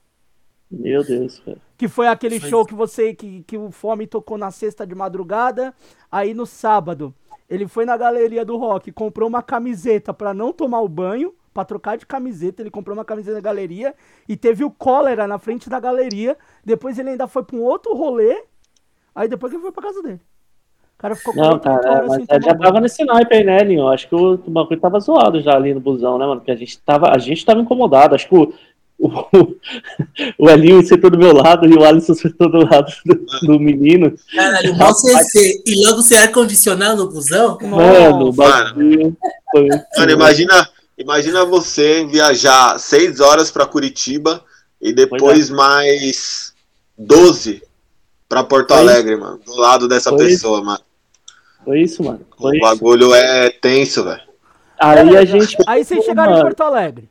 A gente chegou em Porto Alegre, cara, e assim, era pra ter alguém lá pra pegar a gente e levar pro pico que a gente ia dormir, que era um lugar já reservado. A gente foi direto pro Garagem Hermética, porque eram dois dias de festivais. A gente chegou um dia antes. Um dia antes, Hélio, que a gente chegou? Foi, foi, porque a gente foi direto pra ver os shows lá. Era um puta festival foda, assim, cara. Era no meio de semana esse bagulho, assim, lotado, assim. O lugar legal pra caralho. Puta, a Garagem Hermética é lendário, né? É um bagulho meio que histórico até pra cena do Brasil, assim. A gente até aí tava tudo bem, porque, tipo assim, a gente estressou com o bagulho lá do busão, mas nós chegamos e, tipo assim, chegamos lá, tipo, subimos lá pro pico do Garagem Hermética, nem lembro quem buscou a gente. A gente foi de andando até, se não me engano, os instrumentos. Aí a gente curtiu o show, Foi entrou o de. Canela. Quem foi Canela? foi o Canela. O Canela de Ah, lá de. O do J... Não, outro canal. Não, não você. Adams. acho que ele tocava no, No no Amor, eu Adams. acho. cara. Não, no Não, Adams. Adams. Ah, Quem tocava no amor era o porcão que fez Era o rango. porcão. É. Não, mas teve uma época que o Canela acho que tocou no Amor também. Ah, é? Ah, não sabia. É. Será? Só que ele era Porque vocal do. o- Ele foi vocal do Jay Adams. Isso eu lembro. É, ele tocava naquela banda. Ele voltou, inclusive, a banda Wall Ride. Ele tocava baixo no Amor, se eu não me engano. É, pô, Caralho. eu não lembro, mano, há tanto tempo. Mas enfim, o canal buscou a gente, subimos pro Garagem Hermética, estamos lá no rolê curtindo o rolê, tá todo mundo pimpão, da hora, tá mó show legal, não sei o que, não sei o que, acabou o show. Ah, aí chegou os caras do Hit Me Back, tá ligado? Os caras chegaram assim, tipo, mano, moídos, moídos, moídos, aí a gente foi apresentado. E, mano, aí rolou aquela conversa bizarra de que o, eles achavam que o nosso tour manager, que a gente sabe o nome, era aquele baterista famoso daquela banda famosa de hardcore, que eu não vou citar o nome também. A maior Então, banda de hardcore do, do Brasil. Ó. Punk Não, hardcore. já rolou isso de cara, Não, assim, os caras então. falaram assim, mas cadê o cara? Aí, tipo, é esse aqui, Foi a mano. primeira coisa, foi o primeiro assunto. Foi. mano. Foi O primeiro primeiro assunto do rolê Eu foi só esse. preciso. A gente vai falar disso mais pra frente, mas eu preciso contextualizar que isso foi a única mentira que o Hit Me Hum. Back contou. Não, tudo bem. Foi uma mentira, mas assim, eu, eu, eu também sei disso. Eu sei que, tipo, não tem como você É confundir as porque eu pessoas. assim. conversei com o baterista da famosa banda. Sim, sim. Aí, tipo, não, isso sim, isso eu tô ligado. Ah, mas assim, pra gente. me contaram essa história aí. É, mas, Então, mas era é, mentira. mentira, Era né? mentira. No show do inferno, eles me. Na, do lado de Cara, fora, eles- eles contaram essa história. Não sei se é verdade ou não, mas eles Não, contaram eles pra mim. contaram pra todo mundo isso aí, cara. Mas Pra assim, por mais que seja mentira ou não, e a gente tava no rolê, a gente chegou lá e o cara veio com essa informação pra gente, a gente falou, mano, não é Fudeu. possível que o cara se, se, se fez valer do nome que o apelido ali que é o mesmo. E, tipo, pra conseguir trazer uns caras que estão vindo dos Estados Unidos pra cá, mano. A gente ficou meio que, tipo, chocado. Aí, pra piorar a situação, o show acabou, a galera começou a ir embora, começou a ir embora, e cadê? Pra onde a gente vai, mano? A gente em Porto Alegre, tá ligado? Sem lugar pra ir. Sem lugar pra dormir, mano. Largado. Largado. Aí, quem olhou pra gente, que as- aí vem as. Essas são as. a- existem coisas positivas pra tudo, na minha, na minha, no ponto de vista. E essa é uma das coisas mais legais que rolou lá. É, o show os shows foram bons, tá? Já pra contextualizar. Realmente, o show lá foi bom.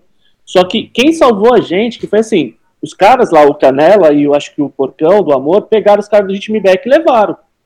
E falou, mano, garantir a sobrevivência dos caras. A gente, que era teoricamente o Fome, olhou um pro outro e mano, a gente vai pra onde, tá ligado? A gente não conhecia porra nenhuma. Aí a- uma mina chamada Lu Barata e os meninos do Filhotinho, tá ligado? Que, que era uma banda de, de lá e tal. A Lu olhou pra gente, viu que a gente tava meio perdidão, falou, mano, o que tá acontecendo? Aí a gente falou, ah, velho, a gente tá num rolê, mas a gente não sabe o que tá acontecendo e tal. A mina falou, não, mano, vocês dormem em casa. Aí eu acho que eu e a Linho fomos pra casa dela, né, Linho? Dormir, não lembro. E o Alisson e o Turmenage foram pro, pra Casa de Cultura. pra Casa de Cultura. Que quem arrumou foi os caras do Filhotinho. Um rolê assim, um bagulho assim, eu acho. É. Tá ligado? E, mano, dormiu, aí já... dois, dormiu dois filhotinhos na. Dois filhotinhos Na dormiu lua. com a gente e Na dois filhotinhos dormiu na Casa de Cultura junto com os moleques. É, E, e só uma pergunta. Quando então, é, lá em Porto Alegre, quem ia receber vocês? Ou tinha ficado apalavrado como? Quem ia Não, receber a vocês? gente, a gente não. Eu e o Jones não sabia quem ia receber. quem- Tava a gente tudo sabia que tinha alguém, né? cara.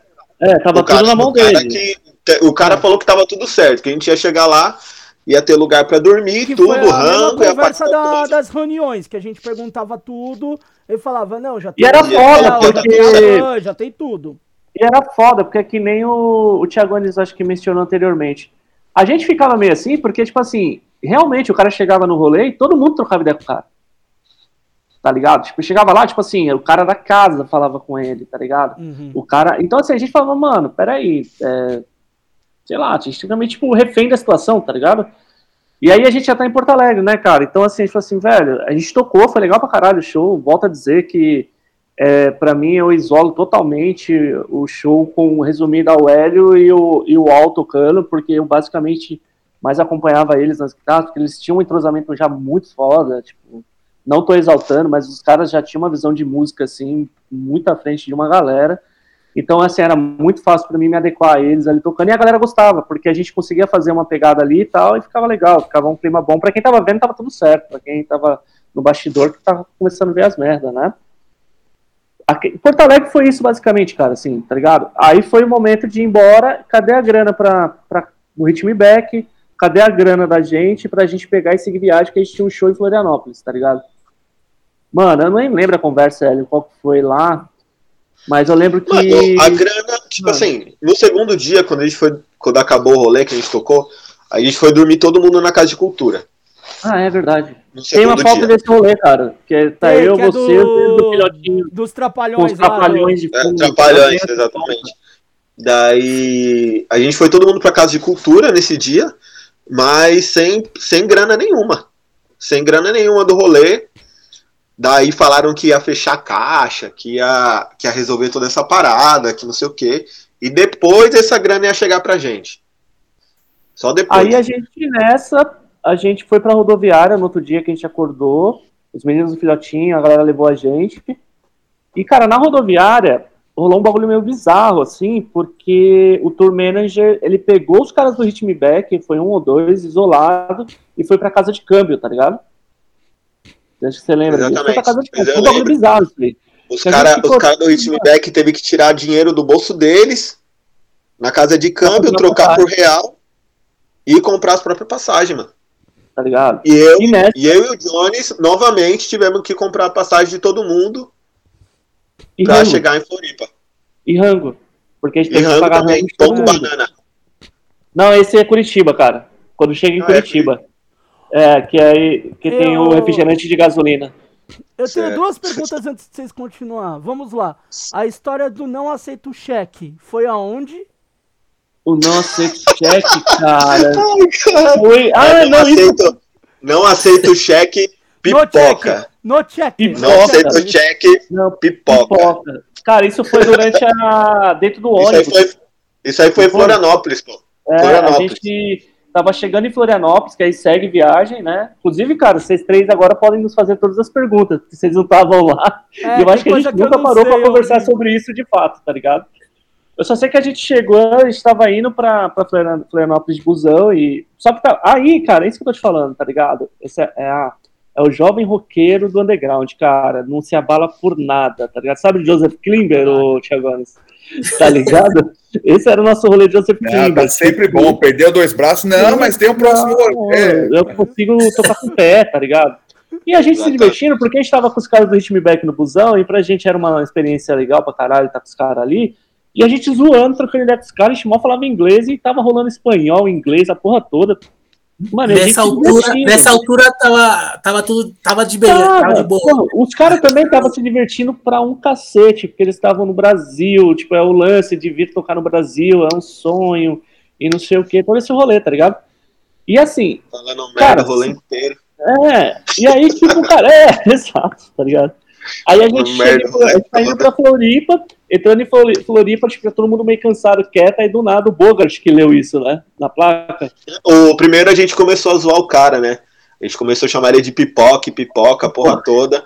E ele, e ele não sabia o que era, né, velho? Pipoca e não sei o que. A gente, não, você é mó pipoca, que não sei o que lá. Daí a gente parou depois e explicou pro cara o que, que era pipoca, né, mano? Um cara pipoca, pipoqueiro, né? Daí, mano, ele chamava todo mundo de pipoca, e pipoca, e pipoca. Daí, quando a gente tocou em Florianópolis, mano, do lado do pico que a gente tocou, tinha uma placa na, no bar, falando que não aceitava cheque, tá ligado? Bem na porta do bagulho. Daí ele parou, mano, na porta do, do Foi do pico. nada, né, foi do Daí nada. ele leu o bagulho. Não aceitamos cheque. Daí ele virou pra trás. Pipoca.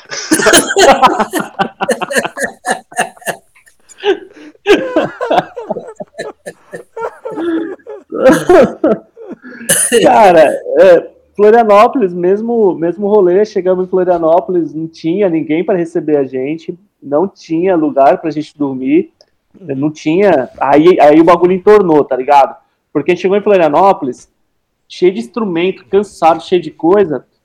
Puta, tem que ir lá na casa de um cara, no- no- na loja de uns caras que vão dar um patrocínio, que chega lá, inclusive, se vocês quiserem, a gente vai tatuar.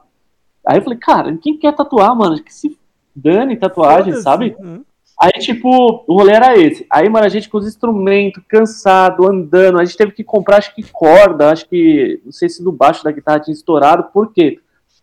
Né, Aí entra aquele ponto, né? Os caras entraram em, no Brasil de forma clandestina, inclusive isso é um perigo do caralho. Sim. Se desse uma merda, e entraram cheio de maconha também na bolsa, o traficante lá que era rude deles, lembra? Jesus, Jesus. Jesus, Jesus, Jesus. Jesus era traficante, cara. Jesus traficante. E pra contextualizar Jesus, ele vive, vivia na época lá em Los Angeles, indo pra shows pra vender maconha. Então ele fazia dinheiro com isso, tá ligado? Ele, É. era, ele era aviãozinho. Ele falou, mano, você é aviãozinho aqui no Brasil, Ele você é foi o aviãozinho. principal fornecedor do Abe. Na tour Sim, inteira sim, foi ele. sim.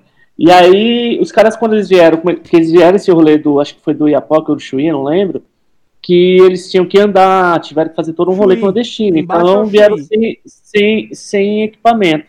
E essa história de sem equipamento aí, bichão, aí a gente tinha que dar nossas equipes pros caras tocar, tá ligado? Tipo assim, a gente terminava de tocar, a gente não desligava nada, dava pros caras, e os caras socavam o pau e tocava. Então a gente teve que comprar, teve esses prejuízos também, comprar cabo, a gente teve que comprar corda de guitarra no meio do caminho, se virar com isso, tá ligado? E, e aí seguimos viagens. Chegamos em Florianópolis, ficamos andando no sol do caralho, fome, cansado, sono, mano, estragado.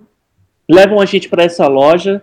Essa loja era um rolê hypado, mas puta, mano, acho que os caras não esperavam que ia ter uma galera lá. E era muito pequeno, os caras olhando torto pra gente, e a gente sem entender. Ô, vamos tatuar. Aí o Alinho falou: tatuar é o caralho, mano.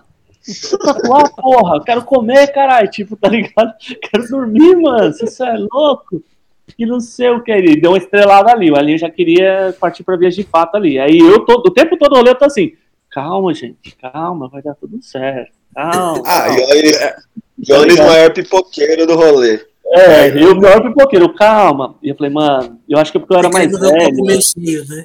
Enquanto Sim. isso, e- e- é, como é Ah, que é? o que que aconteceu em Enquanto São isso, Paulo? em São Paulo, cara, tá tudo certo ali. Tá tudo certo, Os caras chegaram, entraram, fizeram um puta show ali. Quais são as notícias que chegaram em São Paulo? É. né? Tá tudo bem, Cara, tá tudo uma maravilha. cara. Ô, Tiagones, vamos contextualizar que não tinha WhatsApp na época, né? Nem Não Facebook, tinha cara. WhatsApp, não tinha Era- Facebook, e não tinha vocês não Twitter. conseguiam, e vocês não conseguiam entrar na internet pra falar no Messenger, e nem celular vocês estavam ligando pra gente, Não, tipo, cara. caralho, o que que tá acontecendo? Aí, E aí, não- ah, tá não- de boa, então tá bom. Que foda-se. celular, mano.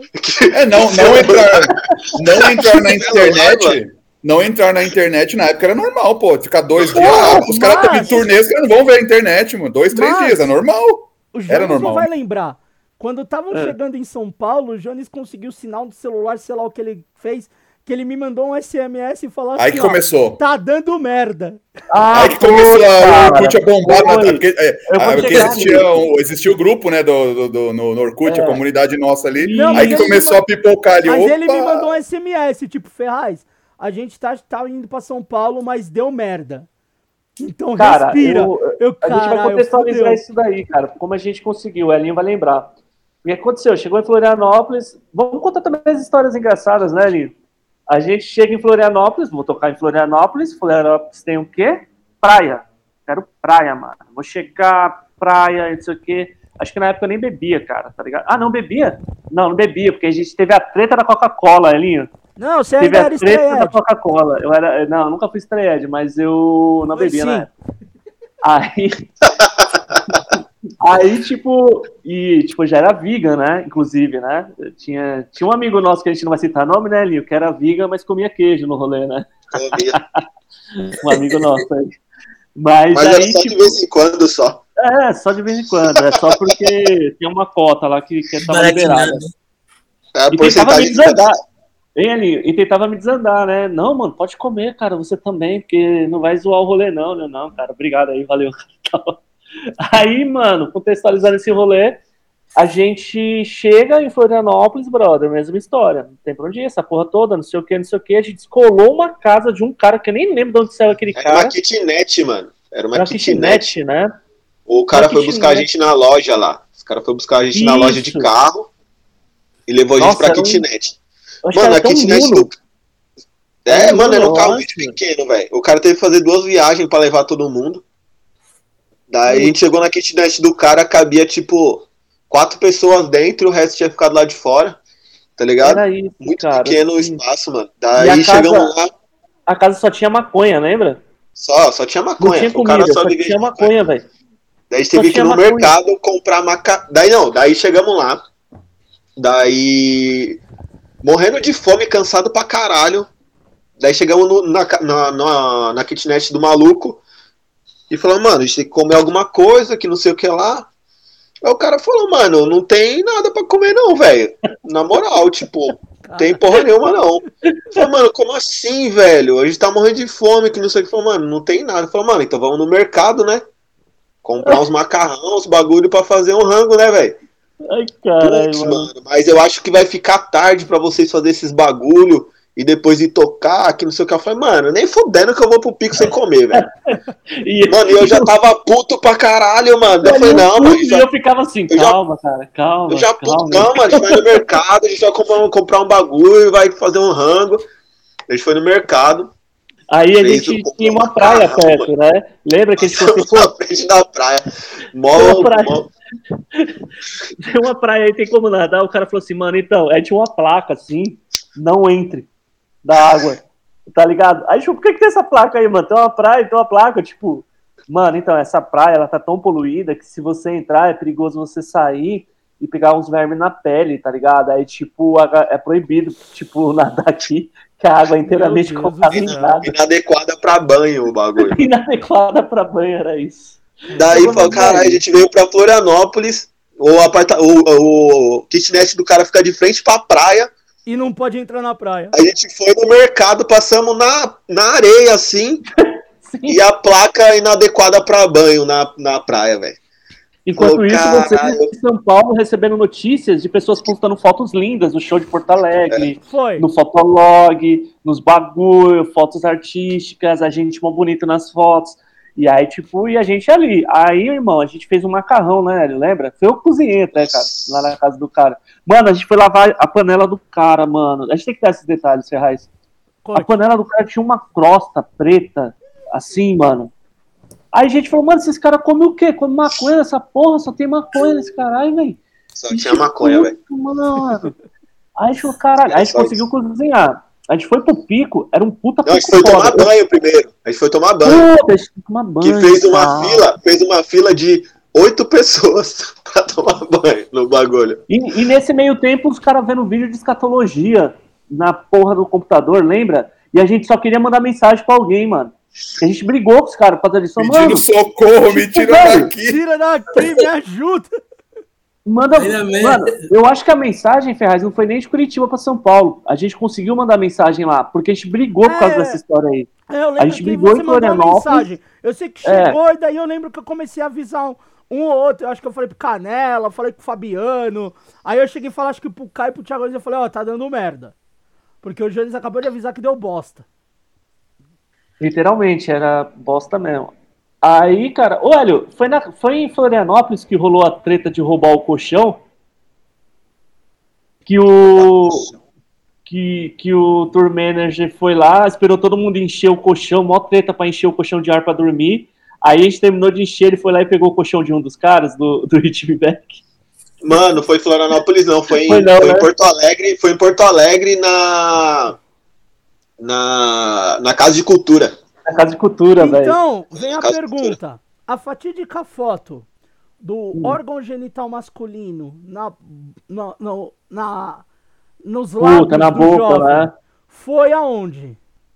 Cara, eu arrisco. Mano, eu acho que já foi em. Florianópolis, já, Foi porque eles Já estavam putos, não era? Eles já estavam É, é, tour é. manager. Porque. E foi no ônibus, né, mano? Foi no ônibus, na verdade, voltando de Florianópolis pra São Caralho, de Curitiba pra ainda. São Paulo.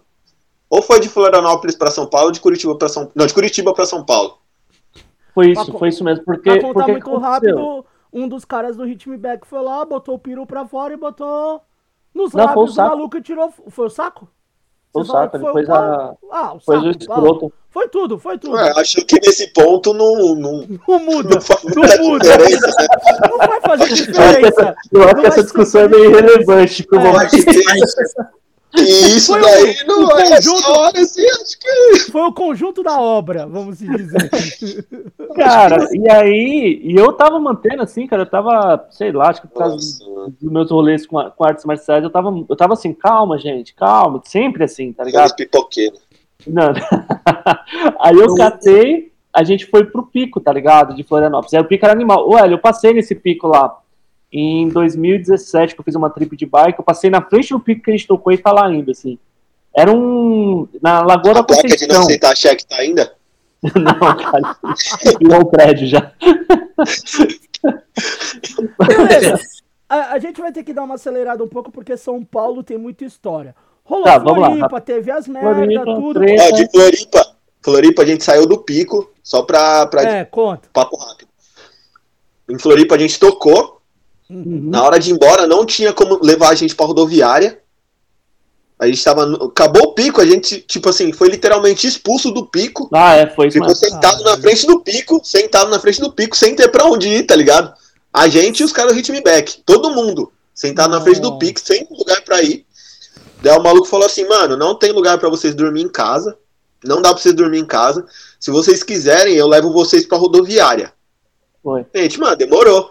O cara fez duas viagens, levou todo mundo pra rodoviária e a gente dormiu na rodoviária nesse E dia. o, e o tour manager nessa, nesse, nessa, nessa situação? Nosso Cara, tour Ah, manager. não, nessa hora, em Florianópolis, a gente já tava puto pra caralho. É, já tava- falava mais. Já, já nem se falava mais. Já, A gente já tava. A gente já Mas tava. ele, assim, ele, ele, ele- ele acompanhou vocês também, mas sem se Ele falar. Acompanhou, acompanhou, mas sem falar. Sem Mano, é porque assim, os caras tretou. Eu, eu, particularmente, pra você ter uma ideia, os caras tretavam tanto com ele que, tipo, mano, eu falava, velho, eu- o que eu falar é irrelevante até aqui, tá ligado? O que, que a gente queria? Chegar em São Paulo. Ele falou, mano, chegar em São Paulo, a gente vai ter um help da galera, velho, porque a gente tá fudido. Foi quando a gente conseguiu se comunicar com vocês.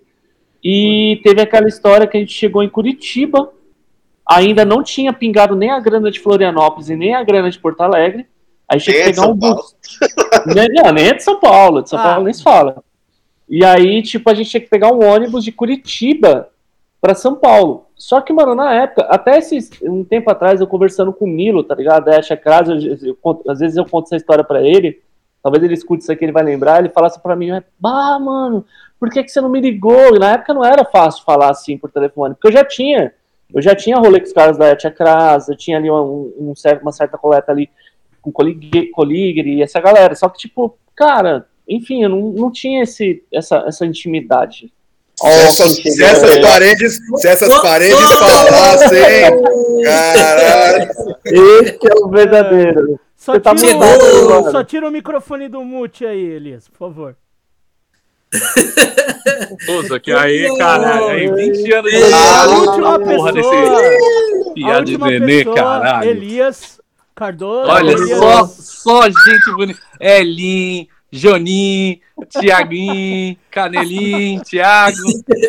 Porra, Tá, é bom que você chegou nesse bonita dessa ponto, porra, velho. Porque Ó. é bom que nada disso eu vou cortar, tá? Vocês acham que eu vou cortar alguma coisa de gravação? Não É isso, faz uma edição bonita, tipo Não, que Felipe? Neto, mano. Não, nada de edição. Porra. Mas é bom, Então. é bom que o, o Elias chegou bem no momento que a gente che... que a tour chega em São Paulo. Então, a, a- caravana tá chegando em São Paulo, hein? Calma aí, cara. Deixa eu contar. Peraí, peraí, não tem nenhuma história de Curitiba? Tem história de Curitiba. É, então, Calma aí, de rapidão, Curitiba, é vai. rápido. É, a gente tá na Chegou. saída de Curitiba pra São Paulo agora. É, aí chegou em Curitiba. Não tinha pingado dinheiro de Porto Alegre, não tinha pingado dinheiro de Florianópolis pra gente. Até agora os caras estão contando caixa, inclusive, lá, pra ver quanto que deu o show, pra, pra repassar os valores. Muita grana, Ih, muita grana. Muita grana, mano, mano, é muito dinheiro. É que era, mano, é foda. Tem as É correções quem tava agora. contando em. Era dólar. Os caras tá convertendo. Mas com essa parada de ficar oscilando, demora. É, na, na correção, isso daí. Aí, mano, aí eu olhei pro Elinho, e eu, Elinho, nessa altura do campeonato, já tava bancando os caras do Ritmeback em passagem também. E Porque a comida. gente saiu de Florianópolis pra cá, ninguém tinha dinheiro, só eu e o Elinho tinha, porque eu tinha saído de férias, o Elinho tinha sido mandado embora e tava com uma grana de rescisão. Só que, mano, Curitiba, a grana já tava acabando. Aí a gente contou o dinheiro e falou assim, mano, a gente tem essa grana, vamos chegar em São Paulo, só que a gente não tem dinheiro pra comer. A gente tinha, tipo, uns oito conto, sei lá, devia ter uns 12 reais, assim, pra comprar comida. Aí eu e o Elinho saímos no rolê, arrumamos treta, lembra da treta do, do mercado Do mercado 24 horas? com a mina. Lembra? Com o cara lá o que fez maluco- estupro com a mina? Foi foi estúpido com a mina no caixa? A gente já de bom humor pra caralho. A gente tá no caixa contando moeda, porque a gente conseguiu comprar dois pacotes de pão e banana. Tá ligado? Aí a gente, assim, a gente foi lá, eu e o Elinho, pegar o bagulho, porque a gente não queria olhar pra cara do tour manager, a gente não tá citando nomes, tá, Elias? Porque tem questões Isso, é. aí. O, o, Processuais. o, Tour AKA, manager, Vocês- né? tour manager Tour de manager Metallica. Elias. Isso, tour E aí, e aí, Canela, a gente vem.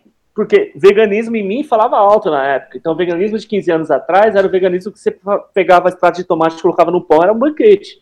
Então eu falei, mano, vamos fazer um rolê vegan. Banana, pão. E o Elinho falou assim: caralho, velho, tem um refrigerante ali que é tipo 50 centavos, 2 litros. Dá pra gente É o comprar Cine, é o quatro. Cine. Não, cara, Mano, era um não sei o que que era, bagulho. não, mas o bagulho parecia gasolina. Parecia gasolina. Aí, Canela, a gente vem. A gente vem e chega pros caras, galera.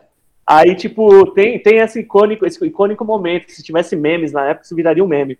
A gente chega com os bagulho e chega pros caras assim do Ritmo Back, e isso a gente já isolando o nosso tour manager ali e tal, querendo matar ele. É, ca- caras, é o seguinte: o lance do rolê aqui vai ser tipo comida de cadeia. Abre o pão, põe a banana dentro, amassa dois bolinhos cada um num copo de refrigerante, tá suave. É pra chegar em São Paulo vivo, tá ligado? E tipo, mano, aí virou os caras fizeram um vídeo deles fazendo, cortando pão, e era muito engraçado que era o Bogart sempre, né, o Elinho? Acho que era o Bogart que falava assim: This is tour Brasil, this is food in Brasil, this is prison food. E assim, tá ligado? Bagulho meio Vin falando This is Brasil, assim, tá ligado, mano? Mano, vendo todas as merdas possíveis. E a gente tava se divertindo ainda. Porque toda vez que juntava a gente e os caras do Ritme Back, mano, era uma palhaçada Era do só cacete, dava merda. mano. Só falava Só dava bosta, merda. rolê. A gente só falava merda, velho. Os caras só falavam merda e tal.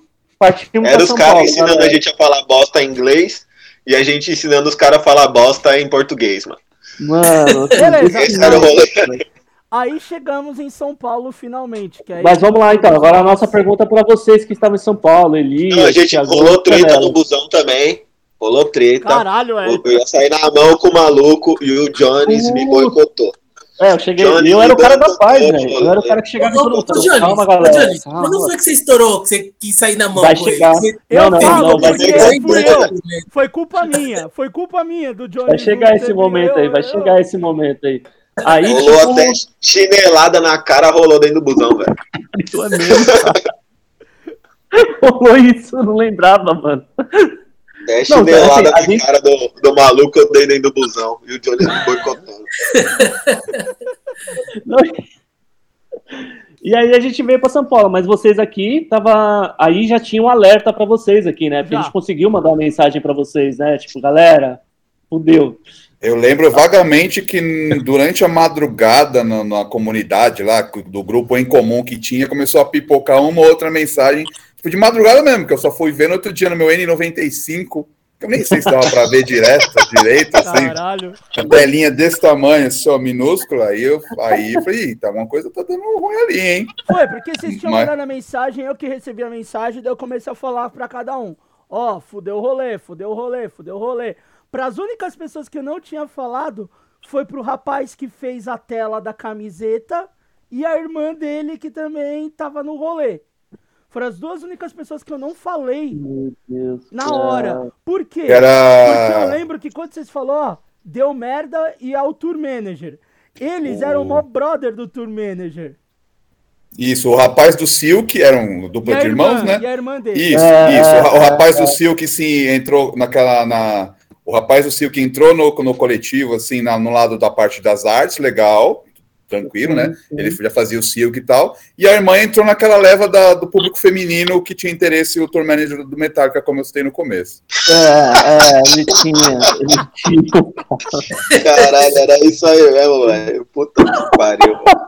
Mano, cada semana de reunião, cada vez que a gente se trombava, ele levava uma mina diferente. Vocês se encontraram aqui, né? Quando a gente Puta que tava... pariu.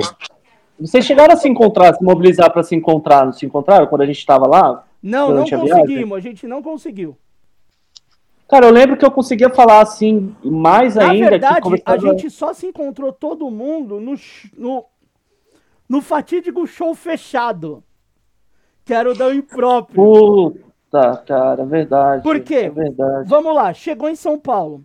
Aí, quinta-feira ia ter o O, show do ABC. o, o Elias, o Elias foi, foi encontrar a gente na rodoviária super preocupado. Foi, verdade. Quando eu lembro, eu lembro até hoje. Eu lembro até hoje você chegando pra mim assim, Os, ca- os caras, eu, só- eu só consegui, tipo, ver uma mensagem falando, puta, deu bosta. Eu falo, mano, deu bosta como? Os caras perdidos na puta que pariu. O que, que bosta que deu? Mano, o que, que eu vou fazer? Eu falei, caralho, mano, eu vou pegar uma grana emprestada com alguém Foi em algum isso. lugar e vou dar pra esses moleques. Não, não, Meu isso Deus foi, do céu, Elias, velho. Não, essa parte da grana foi depois. Ah, isso foi depois. Esse ah, foi tô depois, brisando. não. Mas você foi buscar a gente na Você rodoviária, na Elias. Porque, rodoviária, Foi, foi. porque eu lembro que você foi a primeira pessoa que eu vi. Aí você olhou assim e falou assim.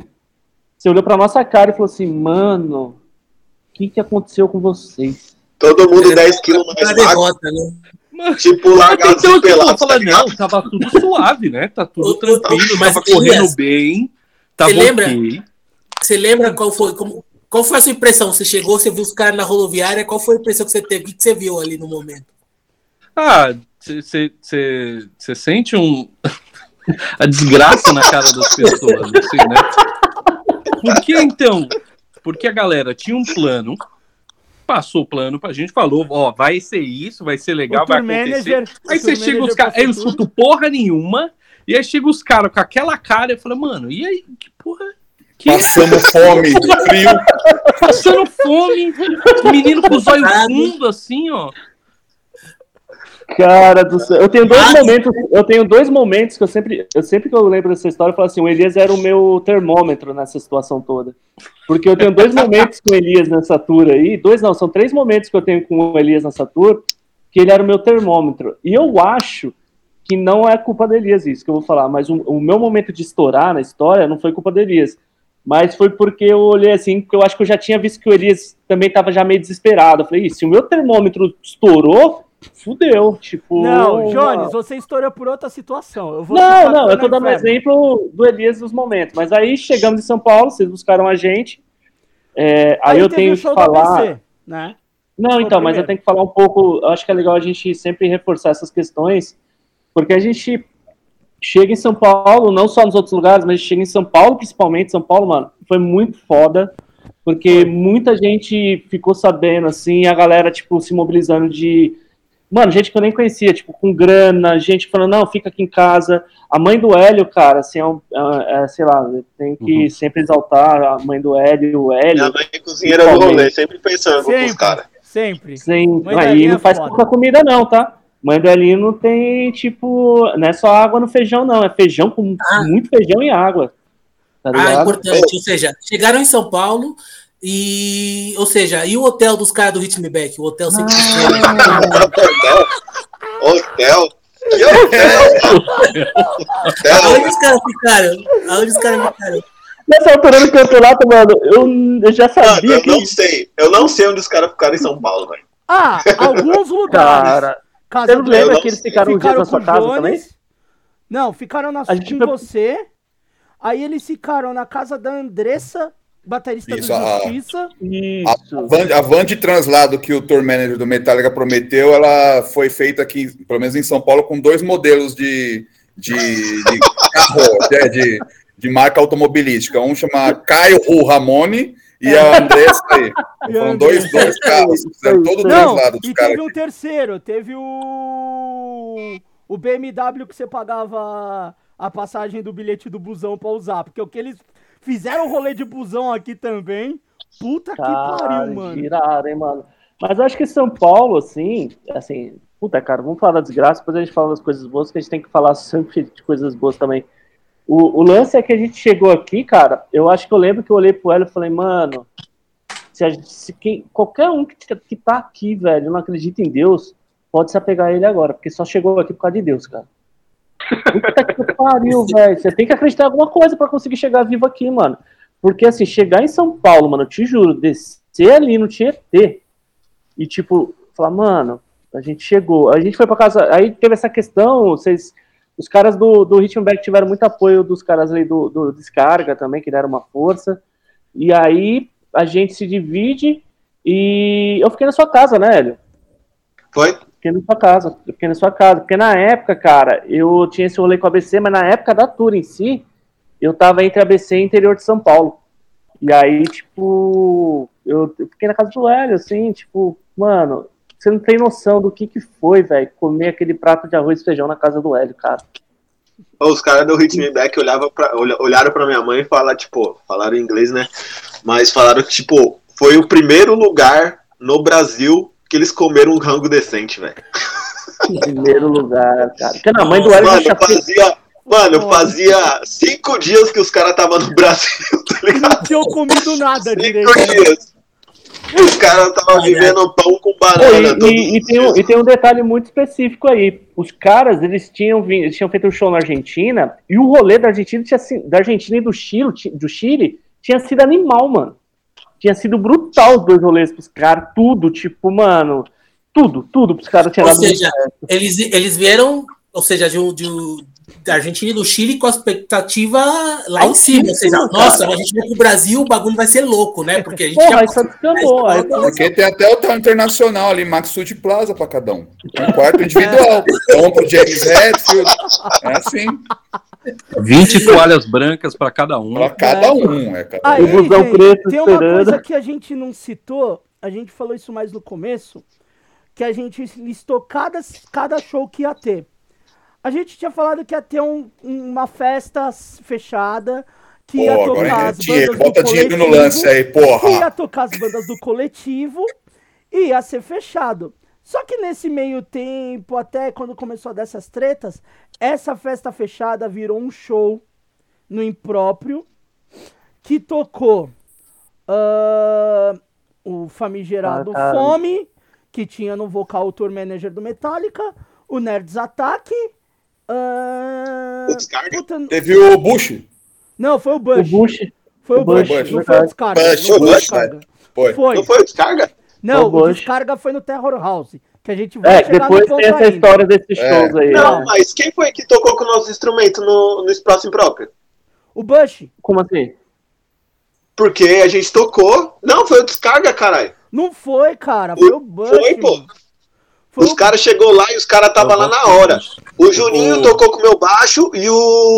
Puta, é verdade. Ah, rolou rolou, isso mesmo. rolou, Rolou. de- rolou, pô. rolou. mas, rolou. mas não foi num show extra na Terror House que foi pra angariar fundos? Não, uma coisa assim calma, que abriu? Não, não, não. calma. Esse, Não, é outro rolê. É outro é, rolê. é esse- rolê. é verdade, no próprio rolou isso aí O mesmo. Descarga tocou no espaço impróprio. Os caras chegou lá, além dos caras do Ritmo Back usar nossos bagulhos, os caras do Descarga usaram também. também, é verdade. Até aí, beleza. Os caras tá? vivendo no A gente anarquia, ao máximo, né, cara? Tudo Foi. compartilhar. É, esse é, esse esse é a rolê verdadeira foi- cena, porra. Nesse ponto, a gente precisava Compartilhado. falar que esse show, essa festa particular, virou um show. Virou um velório. é. virou Assim, um essa pra- festa virou um velório. angariar- Pra angariar a grana, né? Beleza. Aí Ai, teve o show do ABC, que eu não fui. Alguém aqui foi, além dos meninos A gente que foi. A gente, a gente foi porque a gente Vocês foram tocou tocar? também, né, Hélio? É. Eu fui porque A era do lado de foi. casa. É, exato. Esse foi o único show que tinha vantagens, cara. A gente tocou, tipo, no ABC, na nossa casa, tá ligado? Então, tipo, pô, só vou pegar um busão, tô lá e tá tudo. Mano, a gente tocou com banho tomado. Vocês têm noção do que é isso? Vocês têm noção Cheiroso. da altura desse E, e ainda, Cheiroso. e ainda eu almocei antes de ir pro rolê. Caralho. Mas ele almoçou arroz e feijão. almocei bem. Bem. Almocei bem. Até não caldinho. aguentar mais comer. Até não aguentar mais comer. Cara, e rolou. teve- O, o show da ABC foi de boa. Ah, do ABC, não. O que, o que acontece no show da ABC é que, novamente, pai L e pai Jones vai lá e compra pizza pra todo mundo, porque os caras também queriam comer, velho. Os caras queriam beber e a gente trouxa falou, não, vamos fazer a dos caras. Tá ligado? E a gente fez um rolê ainda, foi só um rolê, não foi nem show. A gente foi lá no Cerveja Azul fazer não sei o que lá, e lá a gente pagou de novo pros caras lanche. Você lembra disso, Hélio? Lembra? Que lá, aí tava o, o Jesus lá com uma câmera, tipo, na época de última geração, no meio do, do cerveja azul girando uma câmera, aí a gente, o Hélio que chegou, ele deu um tapão nele e falou, mano, você é louco? Você vai ficar andando com esse bagulho aqui, olha os caras te fitando pra te roubar ali já, mano, tá ligado? Guarda essa porra aí, moleque. Porra, logo a pracinha de cerveja azul ali na Logo frente. Logo pra cima. Pracinha Bob Marley era o apelido da pracinha. É, Porra. é Bob Marley. Nossa, cara. E na época tinha o Black Dog, cara. A gente comprou os Black Dog pros caras. Lembra do Black Dog? Tinha até umas opções vegan Tem e tal. até hoje é, lá, mano. Até hoje É, existe. puta, cara. Esse rolê de cerveja azul, só lembro que os caras foram pro. Os caras foram, acho que, pra algum Eu lugar lembrei, eu lembrei, eu lembrei Johnny- E aí o porque. Jones foi voltar, foi voltar de lá do cerveja azul pro ABC. Dormiu eu e ele no, no trem. Acordamos quase lá em Rio Grande da Serra já. A gente, a gente, a gente teve que pegar o trem voltando pra poder descer no Capoava e subir andando. mano, e esse rolê foi. Paranapiacaba. Já. E esse rolê só rolou porque os caras que eh, tava se engraçando com as minas lá do Justiça, tava rolando umas conversas lá. Tava. E aí os caras queriam ver o Justiça tocar, e aí foram ver o Justiça tocar, e a gente, os trouxa que levou os caras, teve que voltar sozinho, porque os caras foram pra casa das minas fazer rolê, fazer não sei o quê. Tá ligado? Beleza, agora vamos chegar num show que todos nós estávamos, que é o show do Espaço Impróprio, né? Não, gato, eu queria lembrar do rolê do. Do It Me Back. Foi um rolê que, tipo, mano, eu lembro muito, muito pouca coisa, que eu fiquei muito louco. Mas a gente foi no, a gente foi no, no bonde do MacGyver, né? A gente tava ainda no começo da, da banda, assim e tal. Então, logo no começo das pesquisas que a gente fazia, assim, a gente conheceu o It Me Back do nada, assim, tá ligado? E aí a gente, pô, pirou pra caralho, porque, tipo, tinha uma levada muito parecida com, com, com Muqueca de Rato, assim, tal. E era uma coisa que a gente tava pirando bastante, né? E eu, e eu lembro que nessa época Tipo, o MacGyver ainda era muito na pegada do, tipo, puxado pro moqueca de rato, assim, tal. Então, tipo, tava influenciando bastante a gente, tá ligado? E a gente colou lá no Inferno, né, pra ver o show do Inferno, foi eu, o Carlos, né? Eu não lembro, eu acho que tem um amigo nosso também que foi, foi o Cebola, e a gente colou nesse rolê, tipo, mano, mal perdido, assim, tipo, não conhecia ninguém, assim, tal. E, mano, eu lembro que foi um, um show, puta show insano, assim, velho. Foi muito louco, assim, mano. Bagulho arregaço tá ligado? E eu tenho, eu tenho algumas fotos, inclusive, desse evento, né? No meu HD de, de fotos, assim, eu tenho algumas fotos, estão até em baixa resolução, porque na época eu tinha uma câmera de 3 megapixels, eu acho. Uma coisa assim. Mas eu lembro, eu lembro, tipo, bastante, assim, do show, tá ligado? Da performance dos caras no, no, palco, assim, tal. Eu lembro da gente trocando ideia com os caras, tal. E foi, um, na época, na hora ainda eu tinha consciência, né? Não tava tão louco, assim. Mas foi uma parada assim muito foda assim, tipo, marcou bastante, principalmente para mim, né? Para mim, e eu sei que o Carlos também lembra bastante desse, desse show que a gente tava até comentando esses dias, né, da dessa parada, mas foi um, foi um show assim, puta insano, mano, insano pra caralho. E tipo, cara, a gente tava meio começando no rolê grindcore assim, tal, então moldou bastante assim, tipo, pra gente com como começo de banda assim, a esse, essa, esse, esse rolê tal, né? Eu lembro que eu trombei o Fausto também lá, que, que trampa na loja 255, trampava na loja 255 na época, que, e eu acho que foi ele que passou para mim desse show que ia rolar né, aqui. Ele falou, pô, você gosta da banda Hit Me Back e tal, e. E. Pô, vai ter o show deles, tá? Ele passou o flyer, aí a gente comprou ingresso assim e foi, tá ligado? Foi muito louco, assim, mano. Foi um bagulho muito foda. E, cara, até hoje, assim, eu lembro, bate um, um, um, flashback, assim, grandão. E, se eu não me engano, eu acho que foi a primeira vez que eu colei no Inferno Clube esse dia. Foi a primeira vez que eu colei no Inferno Clube. Então foi uma parada assim muito louca, tá ligado? Depois a gente colou pra. Ficou dando rolê na Augusta, bebendo assim e tal. E eu lembro que a gente ficava conversando, falava, caralho, os caras é muito foda, muito louco o som dos caras, tá ligado? E, e, tinha, um, tinha um camarada que, que tava com eles que fez, o, fez a, a ponte assim para trocar ideia com eles assim rapidamente assim tal. E aí eu acho que o, o acho que foi o, o, guitarra que trocou ideia, não sei. Mano, é, é, o que eu consigo lembrar assim do show, tá ligado? Talvez o Carlos até lembre mais que eu. Uh... Ah, vamos, bora. Bom, bom, comentar, ó. Vamos contextualizar. Eu vou usar, vou, vou usar a minha, a ah, minha tá memória, bom. a minha memória financeira aqui. Que o Jones talvez saiba mais a minha, a minha parte financeira contratual do que eu sei sobre Vai, inferno fale. barra impróprio. Vamos lá, esse show no não, impróprio. Só, do, só do impróprio, não chega no inferno ainda não. Não, eu vou explicar o contrato pra, do inferno não, e aí o que virou do inferno. Não, não, ah, então não, não. Ó, parou, parou, parou. Do parou, contrato, do contrato a gente chega. Para, para, para, para, para, para, para, para, depois. Vai pro tá a, a suposta festa que seria, pro pessoal do coletivo, não seria cobrado, não seria um evento, seria uma festa. Fechada. Um espaço em prol. Fech... Closed, closed. Only VIP, very important punks. virou um show aberto. Com ingresso, pipipi, popopó, com banda. É, do nada começou, teve cobrança de ingresso. Ué, mas não era uma festa, não sei o quê. Mas, gente, eu acho que a gente até entrou de boa lá, tranquilo, mas. Mas a iniciativa de, foi de quem? Como, como que um, uma festa virou do um. Tour manager, do tour manager. Tour manager foi ele que trocou. Manager. Cara, é, foi um bagulho assim, ele chegou antes do impróprio, tá ligado? O rolê foi esse, porque a gente chegou lá, já tava movimento, a gente tava muito cansado, não, a gente não ele já tinha... tinha resolvido antes, foi antes do... Não, isso que eu tô falando. Bem ele antes. já tinha resolvido isso antes do show, a gente que não sabia, ninguém da gente aqui sabia que na verdade não era uma festa, era um show mesmo. Na semana do, do da tour do Ritmo Back iniciar, foi quando divulgou o flyer desse show. Porque Cara, a gente chegou flyer. a divulgar o flyer, tinha o flyer desse show, é. tinha. Tinha é, tô falando eu tô falando porque tinha uma condição lá do. Depois a gente vai falar do, do inferno. É, e eu acho que eu tenho, eu, é, eu tenho quase certeza que não tinha, porque tinha, se tivesse. A gente não mas foi sabia. feito depois, o, mas acho que foi feito depois. Sabia. Eu acho que foi feito depois, depois é. o, é, foi feito depois, porque se tivesse rolado esse cartaz antes, por exemplo, uma divulgação com essa data abertamente, não tinha rolado os caras do, do, do, do Inferno rolou, já não teriam Rolou, Jones. Não rolou, rolou, rolou, rolou. Não, rolou, ele, ele, o, rolou o lance do flyer do... o flyer foi o menino da tela. Mas foi depois. Do... Isso. O lance do, do, da divulgação como um show, é. não como uma festa, foi um pouco depois. E eu é. lembro que ainda era para fazer meio escondidinho, ficou ali meio ali entre meia galerinha que colava. Por que os motivos falaremos no próximo capítulo. Não, é. depois do comercial. Mas beleza, o impróprio estava cheio. Porque era barato o ingresso, tava cheio de gente e as bandas tocando tal. Uma das primeiras coisas que nós fizemos, isso eu lembro que eu tava do lado, acho que o Jones, tava o Jones, eu não lembro se o Elias tava na hora, mas eu sei que eu tava do lado e tinha mais alguém. Por quê? Quase em todos esses rolês, todo organ... todos os picos conversavam com o tour manager.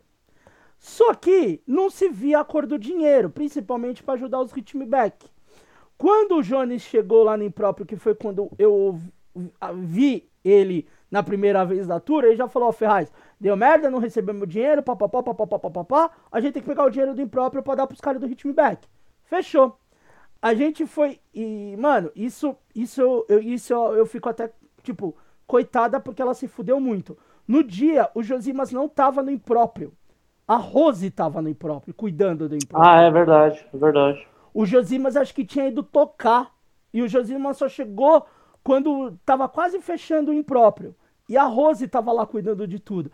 E a gente chegou na Rose e falou: Ó, oh, Rose, é isso, isso, isso, tá acontecendo isso, isso, isso. Ele vai vir te pedir o dinheiro, o tour manager, você não dá pra ele, ou você entrega pra mim, pro Ferraz, pra não sei quem, é pra essas pessoas só. A gente nomeou umas 4, 5 pessoas que ia pegar o dinheiro. E ela, tipo, ficou meio assim, tipo, caralho, o que que tá acontecendo, né? Aí meio que explicou rápido e beleza. Tá bom, definido. O tour manager foi tentar pegar o dinheiro. E ela falou: é... Eu não vou te dar a porra da grana.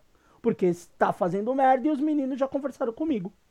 Quase deu uma bosta, porque ele queria que queria o dinheiro do impróprio. Porque quer queira, quer não, o pico onde deu mais gente em São Paulo, um dos, dos shows foi o do impróprio.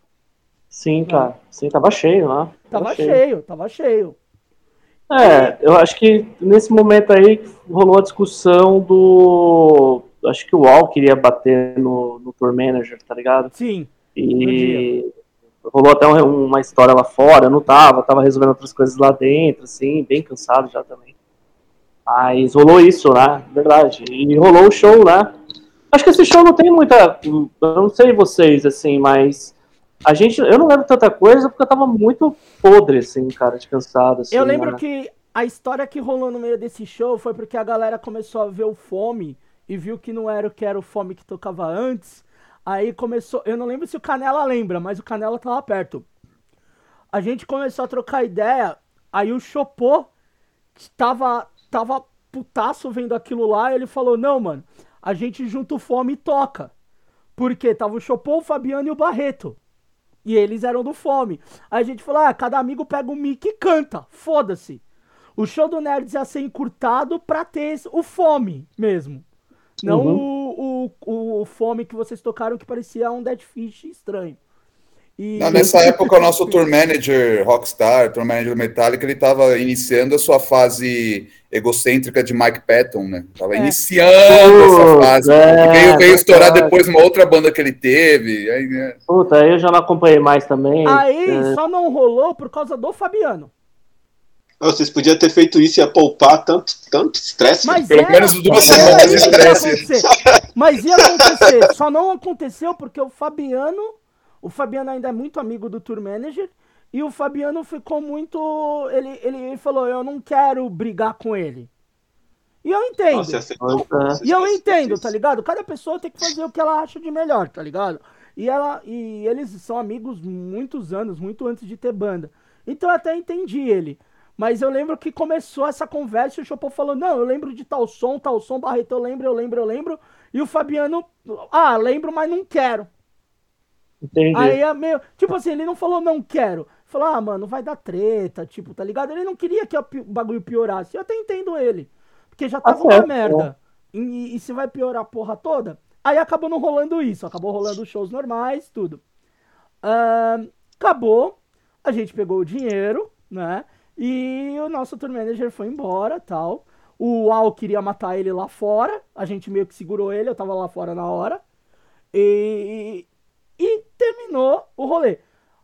Eu só não lembro para onde eles foram depois do impróprio. Se eles, eles ficaram na casa. Não, eles ficaram na casa daquela mina que morava aqui no Minhocão, cara, que eu não lembro o nome dela. Que era uma mina, acho que ela nem mora no Brasil também, mas ela era muito amiga ali, porque dali por diante, o Daniel do Descarga, que morava aqui ainda, é. os caras meio que pegaram os meninos e levaram para ficar aqui pelo centro, que eles moravam pelo centro. E aí eles ficaram. Acho que essa mina até, to- até tomou um prejuízo de grana também, tá ligado? Quem Foi ela, foi ela que foi a mina que pegou as passagens pra eles voltarem Foi. pra Argentina. Foi, Ah, foi esse esquema mentira. mesmo. Essa Ah! mesmo.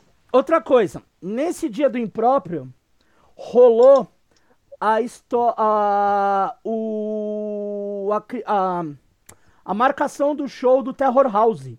Porque o Ed, na época que fazia o Terror House, ele viu que tava dando uma merda e ele chegou em nós e falou: Mano, vocês não querem que faz um show extra pra ajudar, tá, tá, tal, tá, tá, tal. Ele ofereceu naquele dia o Terror House. Naquele dia marcou o Terror House. Ah, entendi. Esse show a gente não foi. A É, gente, eu, eu, tava Elinho, a gente o falou, Elias foi. Eu lembro que o Elias O foi. Elias que levou os caras, inclusive, porque os caras estavam nessa altura do campeonato, eles tinham ido ficar na casa do Hélio, parte dos caras. É, o Elias levou Claro, eu eles pro. Terror House e eu levei eles pra É, rodoviária você que levou eles, Elias, de trem, inclusive. pra ir pro Terror House. Teve um eu, assim. tô te- eu tô tentando lembrar disso agora. É. Mas Que- eu lembro de, de pegar um. Eu lembro de pegar uma condução com eles, agora tentando lembrar. É, foi Eu trem, porque no- a gente se encontrou com você. Aí vocês foram direto pro Terra Alto, porque eu não ia, lembra? Eu e Elinho falamos, mano, a gente tá muito cansado, cara, a gente não vai. Fica Não. com os caras na responsa, Aham. vai avisando a gente. E a gente foi o único show que a gente não foi, cara. Esse E foi- aí, o Terror House, que eu tava confundindo, mas o Terror House e o Descarga tocou. Foi o Ritmo Back e o Descarga. Isso. Que Isso, foi marcado claro na que foi sexta-feira. O Ed chegou, ofereceu pra gente, falou que o dinheiro passava pros Ritmo Back. A gente falou, beleza, porque os caras precisam. E marcou na sexta e no sábado, depois já foi divulgado o Terror House. Tanto É, cara, aí tem o Ed já- o... Ah, antes disso aí tem o fatídico rolê do, do inferno, né? É, então, ele divulgou o Terror House no Deus dia seguinte, que era o dia do inferno. Agora É. a gente chega no rolê do inferno. Vamos lá, que é o grande rolê.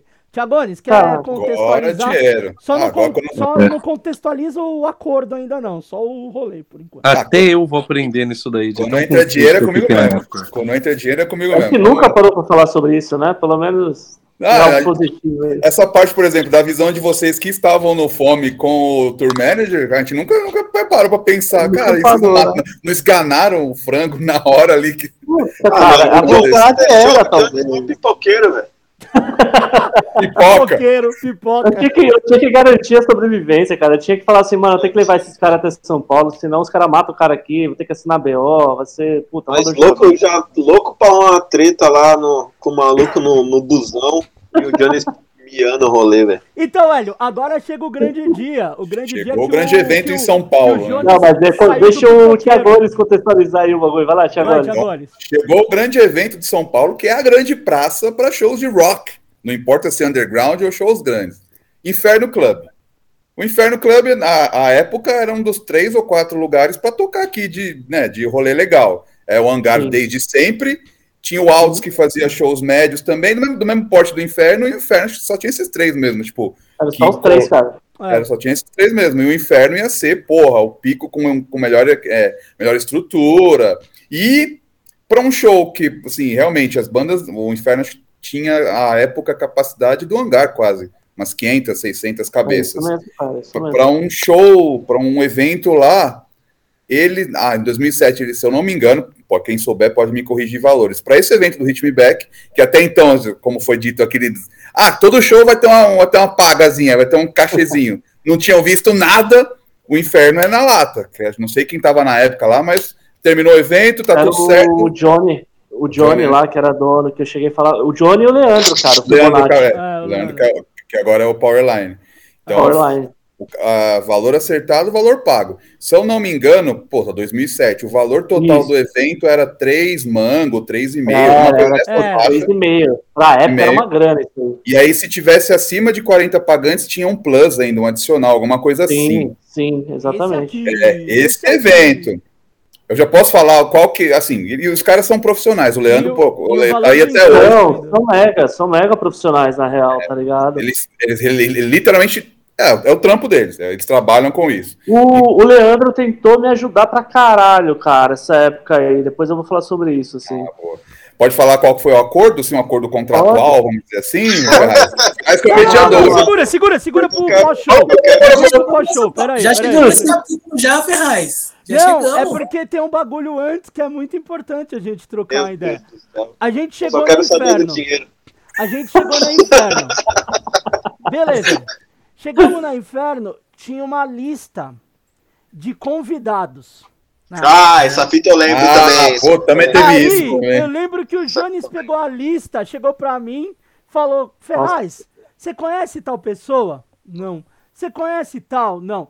O que você falar que você não conhece, nós estamos riscando. Falei, fechou, vamos fazer essa brincadeira. Mano, a gente riscou acho que uns 15, 20 nomes, mano.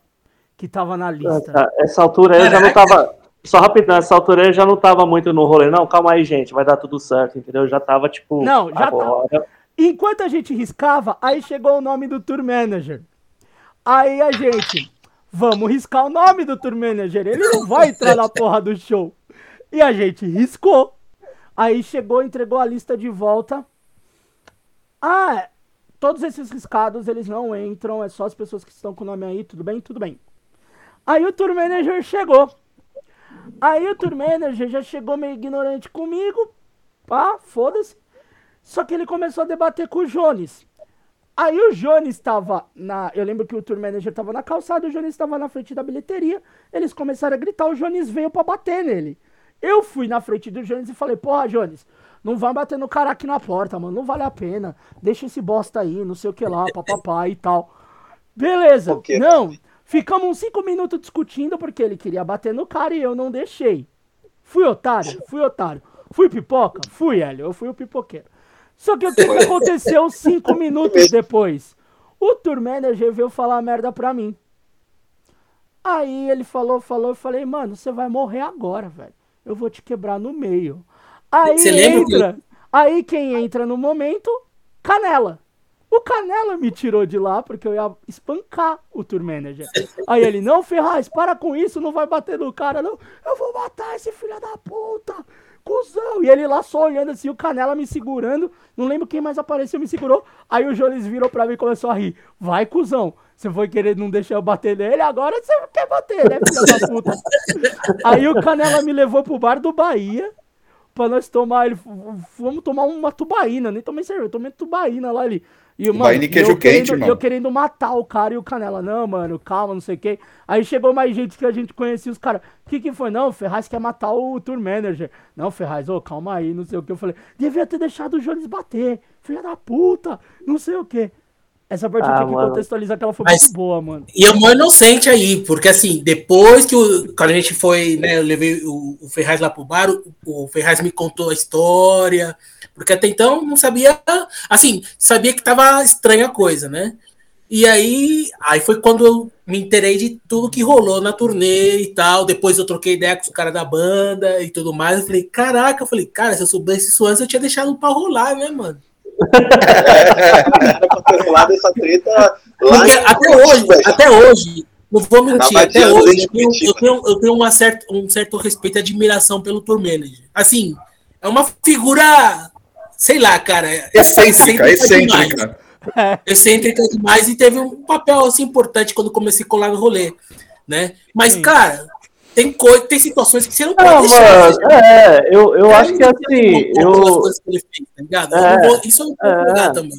eu acho que assim, tipo, Ficou muita gente, né, cara? É, eu acho que é tipo. Um, um- é um rolê que meio que. Cara, é, ó, assim, devido às proporções que eu vou falar, tá? É, a gente, tipo, quando fica mais velho, talvez, a gente começa a chegar as coisas por, um, por uma ótica um pouco mais clínica, tá ligado? De Sim. tudo. Talvez, realmente, mano, e eu prefiro acreditar que a intenção do cara era, era tipo, desenvolver algo que desse muito certo. Não é, é natural, mano. Tipo, sei lá, você vive. Sei lá, cara, eu, eu, eu, eu costumo pensar muito que também, quando eu comecei a organizar show, eu fiz merda também já. De, tipo, fazer errar, tá ligado? De colocar banda pra tocar com equipamento ruim e coisas desse tipo. Mas é, o foda é que isso que, que a gente tá falando, essa história. Eu, daqui a pouco a gente, na conclusão, eu queria falar algumas coisas que eu acho importante. Mas a história toda, que a gente sempre tem que pensar que, querendo ou não, existia uma imaturidade em todo mundo, tá ligado? Então, a, a imaturidade de todos que reverteu nisso, enfim. Mas vamos falar primeiro desse ponto, depois a gente chega nessa conclusão, porque eu queria contextualizar só alguns pontos que eu acho importante. Mas o acordo, o, o, o, Thiago Anis, fala pra gente, porque eu tenho que te explicar também como é que Mas tá antes, o... Jones, antes do acordo tem o bagulho do Bandanos. Que foi Ah, no- não, na cara. hora. Ah, mas isso pra mim. Isso, Era isso outra pessoa mim- que queria matar o cara e não deixaram. Não, isso pra mim Esse ia assim. matar mesmo, hein? Esse ia amassar ele. É, foi uma história assim. Nossa. Essa história eu vou falar rapidamente, assim, porque pra mim, cara, puta, hein? isso é uma crítica minha, até, tá? Aí, isso é uma coisa pessoal, não tem nada a ver com quem tá aqui, tá ligado? Nem o mesão, nem nada. É uma crítica minha com relação ao Bandanos naquela situação. Porque, assim, a gente, eu, Hélio, eu tô falando eu, Hélio, especificamente, porque a gente foi os caras que, fora vocês, mas que lá atrás, desde o começo, tipo assim, por mais que tivesse tirando dinheiro do bolso, a gente tava, tipo, só querendo garantir que todo mundo não passasse fome, tipo, tá ligado? A gente tava nessa onda, tipo, eu acho que eu, Hélio, a gente pegou muito esse rolê de, tipo, mano, beleza, velho, tipo, os caras não tem grana, mas a gente tem, a gente podia ser cuzão, tá ligado? De falar assim, não, mano, Tentar terminar o que começou, pelo Ah, menos. tá né? ligado? Eu falei assim, aí foi uma consciência minha do Hélio e não foi combinado. A gente não, não foi altruísmo, porque a gente não é rico. Só que a gente pegou todo o dinheiro que a gente tinha, que não era pouco, e a gente falou assim, mano, ninguém vai passar fome no rolê, até o cara, até o tour manager, porque tudo isso que a gente tá falando de gastar dinheiro de comida, passagem e tal, é com todos, incluindo ele Sim. entendeu? Então, isso é um ponto que a gente pensa. Só que a minha crítica com Bandanas nesse ponto foi qual? E aí falando de forma muito séria com relação a isso. E, e aí eu, eu- novamente, eu falando por mim, tá? Quando rolou essa treta do inferno, os caras do Bandano, o, o vocalista lá, que é fortão, veio direto em mim. Por quê? Porque eu tava tocando, eu tava tocando, eu, o Hélio e o Al, que a gente tirou o cara da banda. O tour manager já não tava mais na banda. A gente, quando foi tocar, a gente falou, velho, a gente não é o Fome, nós somos apenas três caras representando o coletivo Sampa Trashcore. E É foi verdade. muito foda pra mim isso daí, porque Foi tava todo da mundo de vocês na frente, o show foi bom. Fizemos um show instrumental muito foda, eu lembro disso, musicalmente falando. Pra três caras que mal se conheciam, tocando um som instrumental e fazer uma galera gostar, não é fácil, tá ligado? E não só, e, e com todo o contexto que tava acontecendo. No meio que eu tava tocando, o vocalista do Bandano tava apontando pra mim, falando assim, mano, eu quero trocar ideia com você, tá ligado? Tipo, me cobrando. E eu não sabia o que tava acontecendo. Quando eu desci do palco, mano, o cara do Bandanas, esse fortão, me, me abordou. Falou, "Ah, mano, é o seguinte, mano, foi fechado aqui, a gente quer, eu lembro até hoje o valor, 350 reais é o valor do nosso show, Cara, e eu quero esses 350 contos. Então eu falei, velho, peraí. Desse jeito, mano. E eu já tava puto com tudo, que eu já tava com o meu estresse lá no talo, e eu tava pouco me fudendo se eu ia arrumar treta com esse cara ou não. Eu só falei pra ele, mano, é o seguinte, primeiro que você vai baixar a voz pra falar comigo. E segundo ponto, você é dois, velho, mas pra te derrubar é dois palitos. Tá ligado? E terceiro ponto, velho, eu acho que ele deve ter visto que eu tava com a cara de louco, mano, porque eu tinha que ser louco pra falar isso com um cara daquele tamanho, né? tipo, puta que pariu, né? Ia tomar um pau, velho, do cara. E eu falei, mano, e terceiro ponto, você fechou com quem o rolê? Ah, porque eu falei com o tour manager e tal.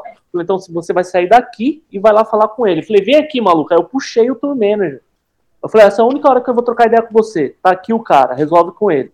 Aí o, ficou todo mundo parado. Aí eu olhei pra esse vocalista e falei assim, mano, se você faz, você sabe de toda a situação do que tá acontecendo e você faz questão da grana, fica tranquilo. Acabou o show. Foda-se, eu vou pegar o dinheiro que tem lá da bilheteria e vou passar pra você. Foi o que eu fiz, mano.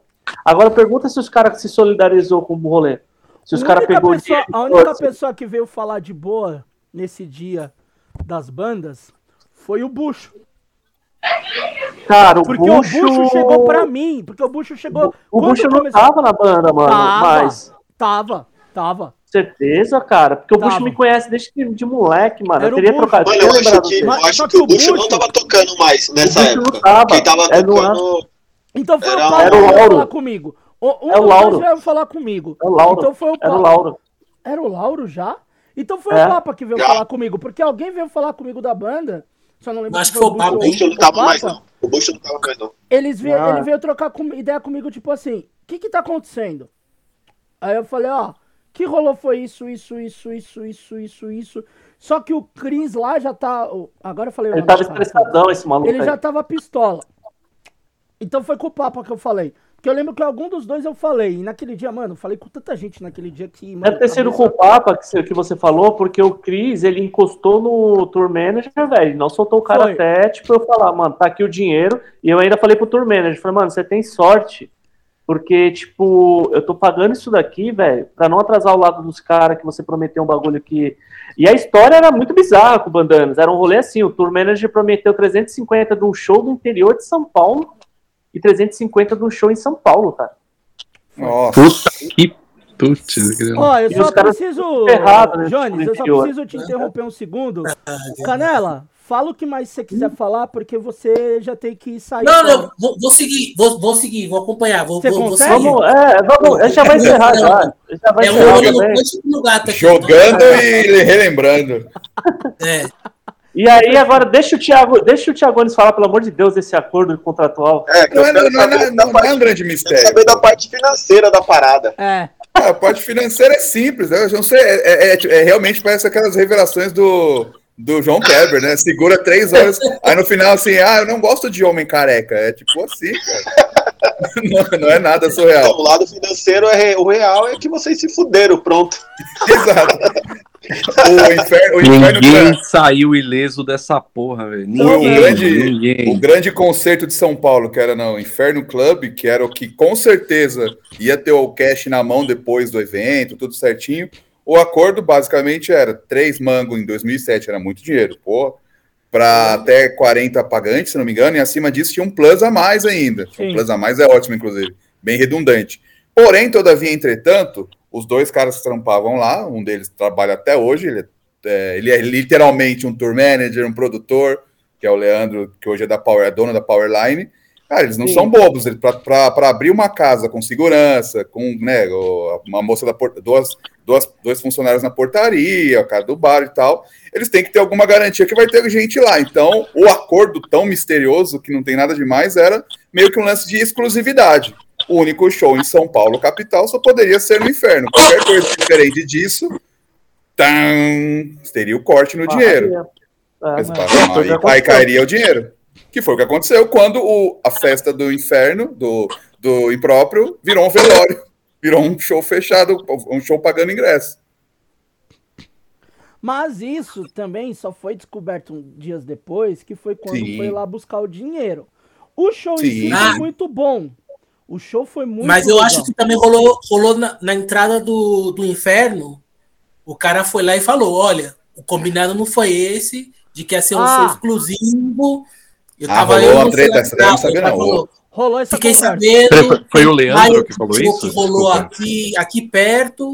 Então Não, isso não aí foi o Leandro, o não. acordo. Não foi o Leandro, Aí, não, cara. bem. Não, não foi o Leandro, foi o outro mano lá. É, o John. Ah, Mas eles fizeram isso, é, essa discussão rolou na entrada do inferno. Eu falei, eita, nós. E o cara foi lá e falou: ó, já esquece o dinheiro, esquece o acordo, porque foi quebrado, tá ligado? Mas E o aí, show do tipo, Time Back foi um show muito bom. Mais um show muito bom. Foi, foi, cara. Os shows foram muito bons, os três. Não, não dá pra negar, foram três shows muito legais. Mano, todos os shows dele, todos os shows, mano, deles foram Ah, bons. então, aí, aí o outro show outro foi, detalhe também. foi puta dos shows, mano. Foi Então. muito foda. Aí tem um outro detalhe, trocando ideia com, acho que o vocalista do Hit Me Back, foi quando ele contou aquela lorota, e não sei se é real ou não, de que ele foi enganado, era o, voca- o baterista do Ih, Rato ele de- falou o nome. Ah, depois, depois você corta, cara. Depois você bota um. Edita, edita, edita Ferraz. Tá Edita. Ferraz. Colocou uma fita em cima. É, Peraí, você tá peraí, muito peraí, tranquilo. Ele falou, Peraí, não, peraí, peraí, peraí. Falaram pra mim, Pera. eu pensei, Ô caralho, pera. Pronto, continua. pá. O cara falou que o tour manager, na verdade, era o baterista de uma famosa banda aí da cidade de São Paulo, uma É, banda, banda de hardcore punk, com um vocalista que era VJ da MTV, o caralho. E era outra parada, né? mano. E aí ele tava lá fumando o baseadinho dele. Dá pra ver se os caras estavam nitidamente destruídos, mas eles estavam contentes porque parece que já parece que já tinham resolvido a questão deles buscarem os instrumentos deles para poder viajar e que umas semanas os caras iam tocar com o Cico Jackson em Los Angeles. Isso, né? é verdade. Isso, é, tinha esse Isso. rolê, tinha esse rolê. Depois, Aí, de tanta, depois de tanta furada, eu acho que esse dinheiro do inferno era o que ia meio que garantir a volta, pelo menos tranquila ou Foi minimamente civilizada. É, para os É. caras voltar pra gringa lá. E que. Cara, eu, eu assim. consegui garantir, eu não consegui garantir Ah. nem a volta de São Paulo pra Santo André. O, o, Canela falou de um bagulho do- dos caras do Hit Me Back. Tem uma história engraçada que foi do lado de fora, pós-show Hit Me Back. O Jesus, que era o fornecedor de drogas do Hit Me Back, tinha passado maconha pro Abe. E o Abe tava do outro lado da rua com alguns amigos nossos e uma pessoa que a gente não fala mais, mas tava com Omar, tava com Odd, Lázaro, que eram os moleques do, do lado do Cobra Kai, né, da banda. Aí eu lembro que tava eu e o Caio Ramone, a gente saiu, o Abe tava do outro lado da rua, a gente atravessou, o Abe tava com baseado bolado no papel de pão. Aí ele chegou pra mim, o Caio na época não bebia, não fazia nada. Caio, Thiago, flex your head, flex your head. Começou a gritar toda hora na mão. Flex your Com head. o back na mão. A gente chorava de rir, velho. E o Abe contando que ele era stray edge, ele tinha caído, aí ele voltou stray edge, daí ele caiu de novo, ele com o back na mão lá, todo feliz, e todo tipo, mano, vocês fazendo papel de pão, e os caras tipo, é só um papel de pão, caralho, foda-se. E nesse dia, os meninos do Cobra Kai chamaram os caras do Hit Me Back pra passar o Natal num rolê que eles iam tocar, que ia ter um rango também, e foi mais um dos rolês que os Hit Me Back fizeram aleatório aqui, que eles passaram o Natal na casa de sei lá quem que teve show. Cara, eu vou. eu- daqui a pouco eu tenho que sair, resolver uma, uma, uma correria aqui. Mas assim, só pra dar minha parte da conclusão, assim, no geral, tá ligado?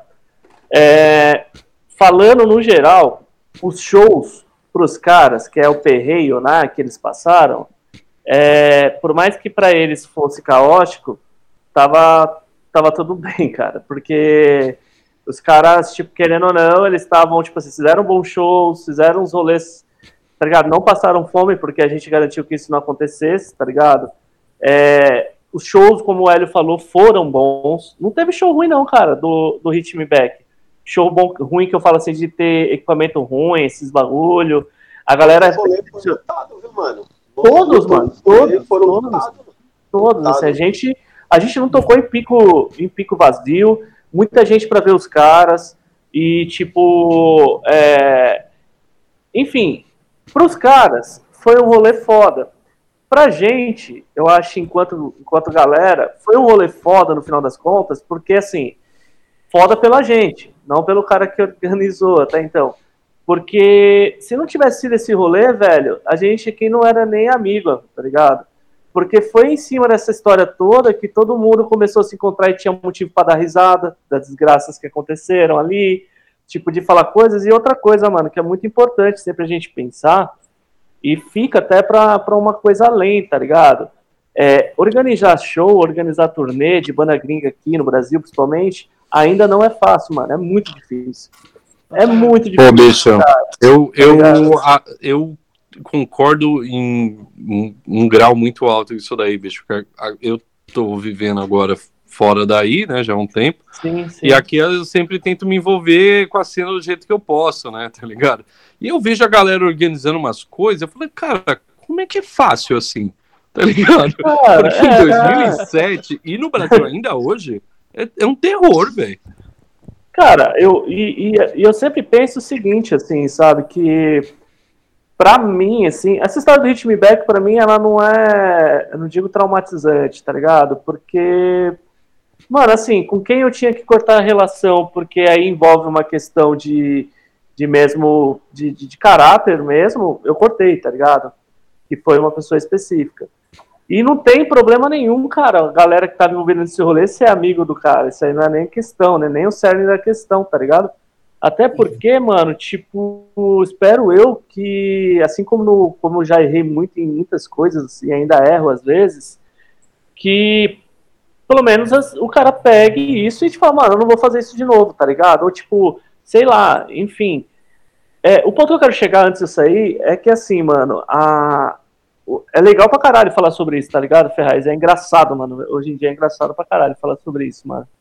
Tá ligado? Mas é muito bom a gente falar também que, tipo, a gente só tava nesse rolê, vocês falam assim, caralho, como é que vocês entram nessa? É porque a gente continua sendo os mesmos caras de sempre, as mesmas pessoas, as mesmas minas que estavam envolvidas, que acreditam que, tipo, a melhor coisa que tem é fazer o que a gente gosta e, tipo, se a gente acredita naquilo que a gente gosta, mano, a gente segue, tá ligado? Aí todo mundo aqui ainda escuta som, todo mundo aqui ainda tem banda, todo mundo aqui se envolve no bagulho. Continuamos enganados. Continua sendo enganado, mas não deixa esse, esse bagulho, cara, porque, tipo, mano, é foda. É foda essa treta? É, mano, é foda, tá ligado? Eu queria ter lá, mano, eu nem, cara, eu nem gosto de pensar o quanto que eu o Hélio gastamos Eu mesmo. desde esse rolê tentando me estabilizar financeiramente. Itaú me liga até hoje. Ah, mas imagina, pensa lá. Então, É. então Jones, você, se- você se animaria então a fazer o, o tour de reunião do Ritmeback? Já falei com os caras. Não. Não, pensa pelo lado positivo. É, imagina o você cara. tá suave, então, né, imagina mano? o cara Não, que pagou o cachê do Michael Graves de novo ali antes dele fugir. É, cara. Aí. Esse é pilantra também, né? Cara, mas é, é um bagulho meio doido, porque, tipo, mano, o que, o a única bagulho que eu me preocupo nisso daí, velho, nessa história toda, assim, é que, sei lá, eu acho que eu passei por tanta. Mano, eu toquei tanto rolê, velho, depois disso daí. Eu fui tocar com tanta gente maluca, cara, nesse mundo, tá ligado? É, tava contando fora aqui de gravação, a gente tava falando sobre isso, que até é, final, é, antes de começar a pandemia, eu tava com um tour na Europa marcada, com banda que eu tava tocando, tava com tudo, e de repente a merda deu tudo que aconteceu.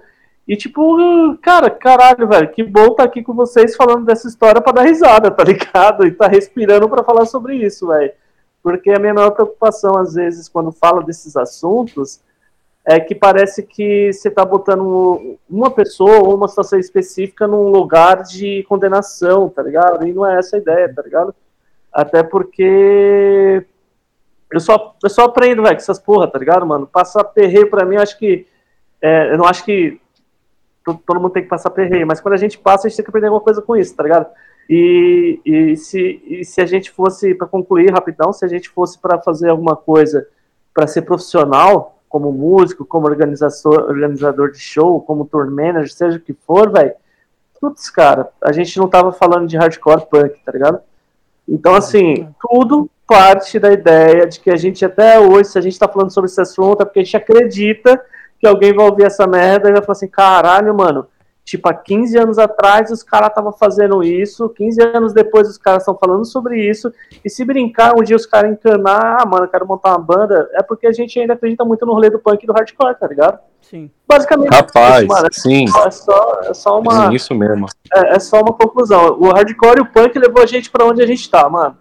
Essa é a realidade. O Elinho tá com café blues fritando, tipo, o Canela tá no México trampando, o Thiagones trampando, tocando, o Elias na gringa, o, você, Thiago, fazendo o seu rolê aqui. E ainda a gente segue sendo os caras que faz isso porque a gente, tá ligado? Cansa de se Pô, eu lembrei de um bagulho hum, que você falou bastante do, do Bandanos, mas na real não era o Bandanos pra tocar. Vocês lembram disso? Eu não de lembro, lembrar cara. disso. Na verdade, o que Quem ia era? acontecer era a reunião do La Revancha. Ah, Nossa! Verdade, verdade. Sim, porque isso depois virou assunto do e-mail que daqui a pouquinho nós vamos falar. É a conclusão, gente, Cara, calma. é, eu vou, eu vou ter que sair, mano, que eu preciso resolver Conclua. umas fitas. É, agradecer vocês aí pela, Valeu, pela paciência minha pessoa. Até a próxima. Desculpa ter que sair um pouco antes. É bom ver vocês, bom ver que vocês estão bem. Assim que eu puder, espero vê-los novamente aí pessoalmente, né? Se assim for. Ei, vamos marcar. Olha, olha que você é meu vizinho, hein, cara. Eu colo aí só pra ver essa cara de gato, né? Vamos, vamos marcar um boteco aí pra. Vamos. Vamos, cara. O bom é que todo precisamos. mundo tá ouvindo esses bagulho. Eu gosto pra caralho desse podcast, que é o bagulho Ah, assim mesmo, é várzea. É, Eu gosto é. muito é várzea. Obrigado, E fiquem bem, cara. A Fiquem bem aí. Se cuidem aí. participar também aqui novamente, cara. satisfação te ver, Johnny. Porra, velho, ó. Sempre cara. aí. Demais. E assim, bicho, eu não sei, eu tenho todo mundo aí em Instagram, eu acho, mas os que eu não tiver, Elias, manda mensagem. É, quase que eu encontro o Elias. A gente vai pra Elias nem Suíça. Suécia, onde ele. Olha, onde você tá? Na Suíça? Tem um lugar que ninguém lembra, chamado Áustria, cara. Ah, lembra, mas não é muito bem lembrado, não. Vamos marcar um é rolê aí, então. Tem, tem Ah, uma galera pra que fazer daqui um que é meio. Cara, ruim, então, velho. tem uma banda boa, ô Elias, tem uma banda boa querendo fazer uma tour aí chamada Hit Me Back. Os caras só Ah, querem água e pão. Manda Tá suave. Vai Água, dormir no meu quintal. banana. Água, pão e banana. Ah. Senhor, de gasolina. Falou, gente. Tchau, tchau. Janis. A gente vai continuar. Tchau, meu querido. Um beijo. Falou. Se cuidem. Tchau, tchau. Obrigado mais uma vez, Jones. E a gente vai continuando. ah, a gente teve o show da Inferno, que foi muito legal. E no dia seguinte a gente teve o Terror House, que foi pra Esse é o ajudar Japão. a grana pra concluir pro Ritme Back. O Elias levou os caras até o pico, Opa. que era um antigo estúdio, era um cubículo. E, tipo, dentro do cubículo tinha umas 50 pessoas. E a galera, pra entrar dentro do, da sala, tinha que ir dando stage dive em cima dos outros no corredor do lado. Pra poder É. entrar dentro do lugar, mano. Foi um bagulho, tipo, um, foi um caos A total. galera assim. entrava surfando, fala aí, assim, tipo, na, na abraçada, ia passando em cima das pessoas e entrava lá. E eu me lembro que tinha um pequeno buraquinho na parte superior, que é onde a gente colocava a câmera lá pra Pra tentar filmar. filmar. o show. Eu fiquei uma parte lá dentro, lá fazendo isso. Tem, tem registro? Tem registro desse, desse som, então? Tem, existe. Só E- que eu e não? Só que isso se perdeu. O... Eu Deus acho que quem filmou uma parte desse show foi o Mauá. Nossa, é verdade. Então deve estar aí em YouTubes. Não, não tá, Deve já procurei. Ah, porra. Mas deve Não ter. tem nada dos caras do- no Brasil no YouTube. Não tem. Se tiver, só no arquivo do Mauá. Se o Mauá gravou esse dia. Que eu acho que sim. Tem, não tem sim. é. Acabei de achar. Coloca Hit Me Back Terror House, vocês vão encontrar uns vídeos aqui. E é do Mauá. É do Mauá. Não, é do Caio. Caio Ramone. É do Caio. Não, é do Mauá. Porque o Caio deve Ramone ter- deve ter os dos vídeos dois, do não? Caio. O Tá, tá. o- Então o Caio subiu esses vídeos, beleza. É, os, os que eu achei aqui estão todos subidos com, pelo Caio aqui. Pelo Caio, tá, beleza. É. Então o Caio subiu, porque tem vídeo que o Caio pegou que era do Mauá. Uhum. Então beleza. Ah, Eu sei que eu fui cameraman de algum, algum desses, alguma cena, algum momento, eu não lembro, tava quente, aquele bafo de, de jovem punk saindo pelo buraquinho ali da, da- do cantinho do estúdio pequeno, bem na minha cara, eu não lembro direito qual eu filmei, mas eu, eu lembro que eu filmei algum. E foram shows muito fodas, mano. Foram muito Nossa, bons. do demais. Natal, 3 de dezembro. Foi, foi, foi, foi em dezembro esse bagulho. E aí teve o Terror House e, e, e- e os caras lá ajudaram a gente. Teve rango. Aí foi da hora porque os Ritmo Back também vivia com fome, aqueles desgraça. Aí os caras batendo mó lá na porta do, do, do Terror House. Mano, e os caras comendo pra porra, assim. Aí nesse dia que a gente foi pra rodoviária. Aí foi eu, foi o, o Daniel do Descarga, acho que foi. Foi uma galera, foi a tal moça que pagou os, os, as passagens pra eles voltarem pra Argentina. Eu não vou citar o nome dela, mas eu lembrei já. É, E a gente tava dentro do busão pra ir pro metrô e a gente não sabia como arrumar dinheiro pra pagar as passagens. Aí parou lá no, no metrô, conversa e conversa e conversa. Aí ela falou assim: Eu vou. Eles, eles têm uma grana, qualquer coisa a gente ajuda a inteirar. Porque eu não ia pra rodoviária, eu ia pra minha casa. Porque eu tinha ido no show da Inferno e o Terror House foi durante o dia, também tava um bagaço tal. Foi, beleza, eu vou pra casa. Eles chegaram na rodoviária, o dinheiro que eles tinham não deu, lógico, e a mina pagou uma grande parte no cartão. É. Aí esse fim de rolê foi ficando, tipo, os caras indo na casa de um e de outro, tal, tal, tal, tal, tal, tal. Até os fatídicos e-mails, né? Porque vai chegar um outro ponto que, assim, nós estávamos perto do Natal. E eu tinha ido pro litoral, pra praia. Ah, aí o Elias vai citar, porque ele lembrou lá antes sobre o dinheiro. Aí eu queria que você falasse sobre essa fita da grana. Natal, Natal tem peru, agora vai ali. Pô, Natal, é, deixa eu ver, 2007, eu Foi tava quando- no meu seguro-desemprego. Isso foi uma, isso é uma parte do meu seguro-desemprego. Eu lembro muito bem. E eu, eu, eu lembro de ter essa situação que falo, putz, eu ainda tenho um tanto, eu vou pegar o que eu tenho e eu vou levar lá pros rapazes. Aí eu peguei esse dinheirinho segurado na mão, assim, ó, e eu falei, ó, toma, mas sou leve, eu não sei como vocês vão gastar, eu não sei o que vocês vão fazer, Mas precisa e leva. Agora, com detalhe, eu não lembro direito, tipo, exatamente como. Eu me lembro da, de- deles embarcando. Eu me lembro da. Tá na. Tá ali, bem na parte para eles embarcar. O ônibus tava lá e eu me lembro disso. Eu me lembro deles. Pronto, vou- e eu dando esse que- dinheirinho pra ele. eu vou Eu, eu nem lembro, acho que eles de 250 contextualizar. pau, acho que na época, 200 conto, acho que era uma coisa assim, velho. Então, um pouco antes disso, Hum. ah, a gente entrou num desespero porque a mina pagou no cartão e a gente tinha que pagar a mina, certo? Uhum. Aí, Elias, eu lembro que Elias, o Jones, mas alguém, tipo, tava desesperado. Era uma madrugada, o Elias me ligou às três da manhã, falando assim, Ah, é "Ferraz, verdade! Ferraz, eu, quem?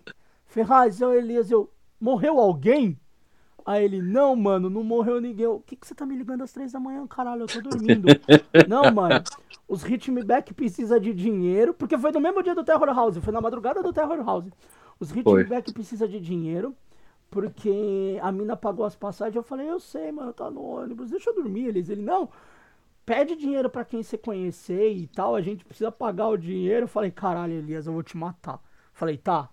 Aí eu lembro que eu falei. eu Olha, eu graças a Deus a alguém, sua eu memória, porque, bicho, eu lembro não que Eu lembro. desliguei o celular e voltei a dormir. Foda-se. Falei, eu vou ver essa merda amanhã, vai tomar no cu. Aí eu fui que eu sei que eu dormi. No dia seguinte tinha mensagem do Elias, tinha mensagem do Jones, tinha mensagem de todo mundo, tipo, mano, se você tiver 10 conto, dá pra pros caras do Ritme Back, pelo amor de Deus. Era essas conversas. Aí, nessa situação toda, né? ah, rolou esse bagulho do dinheiro, tal, tal, tal, tal, tal. Aí começou a rolar os e-mails. Eu não lembro aqui quem recebeu os e-mails, mas começou a rolar as tretas dos e-mails, que era o quê? A gente descrevendo, pra, pra explicar, o Tour Manager mandou e-mail pro mó galera falando sobre a, a tour, as merda que deu na visão Sim. dele. Só que assim, ele mandou pro cara daquela famosa grande banda que ele usa o apelido igual. Ele mandou pro maluco da Armarilho Records. Ele mandou pra Mozini. Ele mandou pra Deus e o mundo detonando a gente. Ok.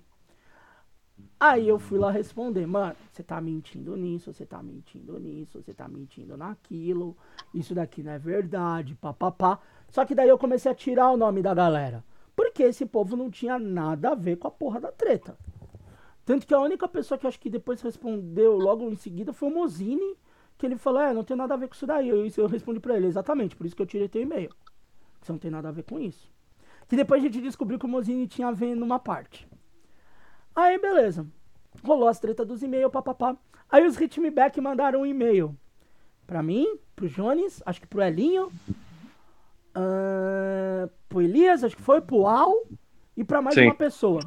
E pro Tour Manager também.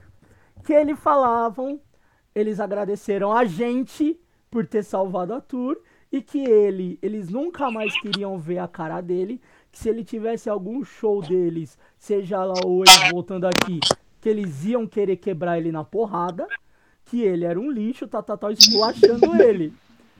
Isso era de madrugada, eles tinham mandado na madrugada, que eles estavam não sei na casa de quem. Aí tinha um brother nosso em comum, que é o Jean Coquin. Jean Coquin é um fotógrafo lá do Nordeste. Só que ele conhecia a cena inteira ali do Nordeste. Então, a galera do Catarro, Tristifin, Rosilene, Lumpen, Caralho de Asa. Eu contei pra ele que tá rolando. Ele falou, Ferraz, você pode me mandar esse e-mail pra eu ler? Posso, mandei. Ferraz, eu posso publicar esse e-mail? Eu falei, foda-se, manda. Ele publicou no Fotolog a uma da manhã. Deu três da manhã, o Nordeste inteiro já sabia da treta do Hit Me Back. Porque todo mundo conhecia o maluco. E daí começou a estourar as conversas. Aí galera perguntando o que que tá acontecendo, que merda que foi, quem é o filho da puta que fez isso, papapá, e tal, tal, tal, e tal, tal, tal, e tal, tal, tal. Beleza, deu essas tretas todas, deu a treta do e-mail, papapá. Os caras conseguiram depois pagar a passagem dos malucos e eles voltaram pra Argentina. Só o guitarra, que foi antes, porque ele tinha. Não, guitarra não, acho que, o- acho que foi o baixista. Não, guitarra, foi guitarra mesmo. Que foi antes, né? Que ele tinha uma Pra Los passagem. Angeles direto. Ele tinha uma Ele foi passagem direto. direto. Tanto que foi um dia depois do Terror House que ele foi embora até. Que ele foi pensando assim, isso que me dá, já tá vendo? Eu, americano nativo, aqui me juntar com um latino, ó. Venho, passo fome, eu tenho que voltar para os Estados Unidos de busão ainda. Aí ele foi direto aí dos caras, caralho. Aí os caras ainda ficaram um tempo aqui, foram pra Argentina, da Argentina foram pros Estados Unidos. Ah, agora algumas conclusões, né? Porque teve esse fim de tour. Ah, primeiro, todo mundo, ah, uma- todo mundo não, mas uma grande parte saiu no prejuízo, né? Elias perdeu dinheiro, Elinho perdeu dinheiro. Opa. Eu também dei um dinheiro. Canela eu não lembro, eu sei que Thiagones não. Não, eu não. Eu não, eu eu sei não. que não, porque o Thiagones meio que deu uma afastada na. Quando ele- no final da bomba ele falou, eu quero que se foda, deixei ele se fudendo. Sozinho. Mas eu, eu, mas eu, eu só- acho que só dei um dinheiro pros caras comer quando sou do inferno. assim, Eu Não, dei vez você me leva coisa. só. Porque o. Thiagones e o Caio cuidavam do bagulho de mídia. É, né, a gente não eles- tava envolvido na produção, né? tanto envolvido nisso. Então, tipo, pra eles foi, ah, foda-se. Mas na época também não ia, ter dinheiro, não tinha emprego, porra, era mó vagabundo. Só Não. ficava na cola do Dead Fish lá dando rolê de graça e comendo nas custas dele, velho. A verdade é essa. Aí eu- Rolê melhor? Rolê, É, co- tem rolê melhor? Ah, Não difer- gasta errado. Diferente nada. do, Volta com o bucho cheio. exato, diferente do tour manager, ah, os rolês tinha, chegava, tinha hotel, tinha tudo sério, pronto. Então, Aí uma coisa que eu preciso contar pra vocês foi pós isso que eu conversei com o famoso baterista da grande banda e que o cara usou o apelido. Estava numa verdurada e ele estava lá. Eu, ô, beleza, pai, tá, tá, tal. Ah, eu sei que você recebeu e-mail sobre essa treta do Hitback. Ele, é, tal, tal, tal. Falou, mano, você era da organização? Era. Ele, deixa eu te contar um bagulho.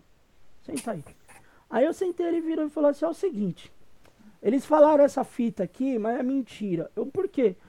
Porque quando. Ra- Quase que eu falei o nome da banda, hein? Ha, ah, ha, ha, yeah, yeah. Inclusive, é, quando a minha grande banda foi tocar nos Estados Unidos, ah, os caras tocaram em um dos dias com a gente e a gente ficou na casa deles.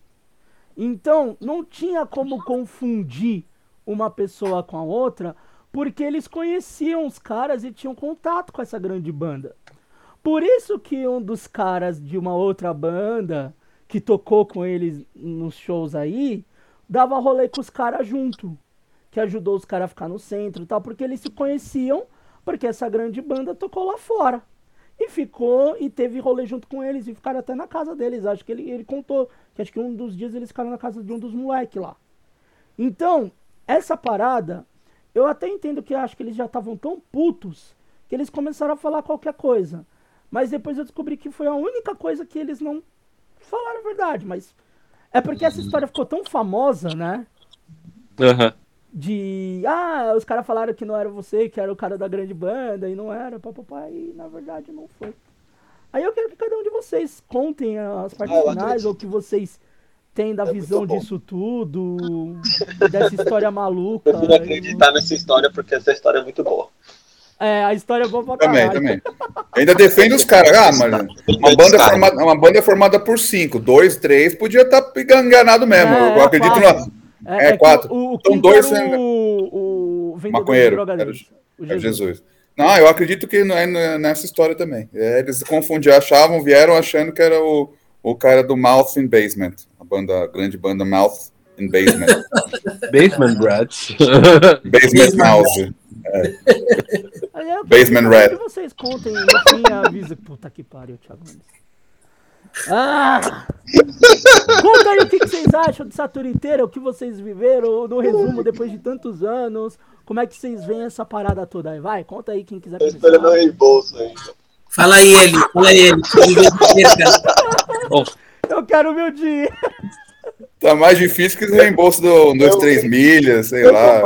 Do dessa Worst parada, Fest, não? Eu, eu É isso chegar aqui os caras iam falar, mano, você nem acredita, a gente conseguiu seu dinheiro. Caralho. Imagina se hoje chega os caras lá de, de Porto Alegre e falam, ô, Hélio, me passa Não, o seu Pix. Pra quê? ó, pra eu te depositar o A dinheiro. gente, chegou, a gente chegou em Porto Alegre, o dia que a gente chegou em Porto Alegre, foi o, o Canela lá de Porto Alegre, o Canela foi buscar a gente lá em Porto Alegre. Aham. Daí, mano, a gente foi andando da rodoviária até o pico lá. Caralho. E os caras tirou nós de boy ainda, mano. Os caras tirou nós de boy. Os caras falaram, caralho, mano, nós malucos mal boy, com equipamento novo e não sei o que. Ela falou, mano, Só pode estar me tirando, né, velho? Mano, é a mesma Saiu coisa quando você fa- aparece com um boot novo, velho. Quando você, É, tipo, você é quebrado, você aparece com um boot novo e fala, é, você é boy. Eu falei, caralho, aonde? Seis anos com o mesmo tênis, aí você compra, obviamente, porque furou. E os caras mal fora ali, caralho, ó. Falei, caralho, sai lá da puta que pariu da favela pro banco ir tirar de boy em Porto Alegre. Não, tira aí, Porto Alegre ainda. Olha onde, né, Porto mano? Alegre e o cara querendo me tirar de boy. Pra cair o cu da bunda mesmo, velho. Bom, ó, eu vou, eu vou, eu vou começar aí no, no, no, no parecer, conclusão final. Que, sei lá, tipo, pra mim a participação disso daí é muito importante, foi muito importante. Pra, pra eu sentir como é que era o rolê mesmo, né? Porque até então eu só tinha, tinha tentado organizar coisa pequena, tipo, com a banda de, de amigo de vila. E isso daí eu comecei a sentir mais como é que era, como é que funcionava, tudo mais, né? Mas vendo hoje, sei lá, não- eu não vou falar que eu tenho rancor de, de pessoa, que nem o, o- o- que nem o Jones falou, eu falar, mano, fez parte do processo, tá ligado? Não dá pra falar que, tipo, vou pegar o tal pessoa, o tour manager aí, vou catar e vou crucificar ele pro resto da vida. É, deve, ter, deve ter tido uma boa intenção, só que, né, tá ligado que no inferno é lotado disso, né? E só acabou é, pegando muita gente por um bom tempo, mas, de novo, eu não acho que eu vou, vou pensar isso com. Não quero ficar lembrando também, tipo, ah, foi tudo uma bosta. Isso me ajudou a, a trazer várias pessoas da hora pra caralho, assim, pra perto.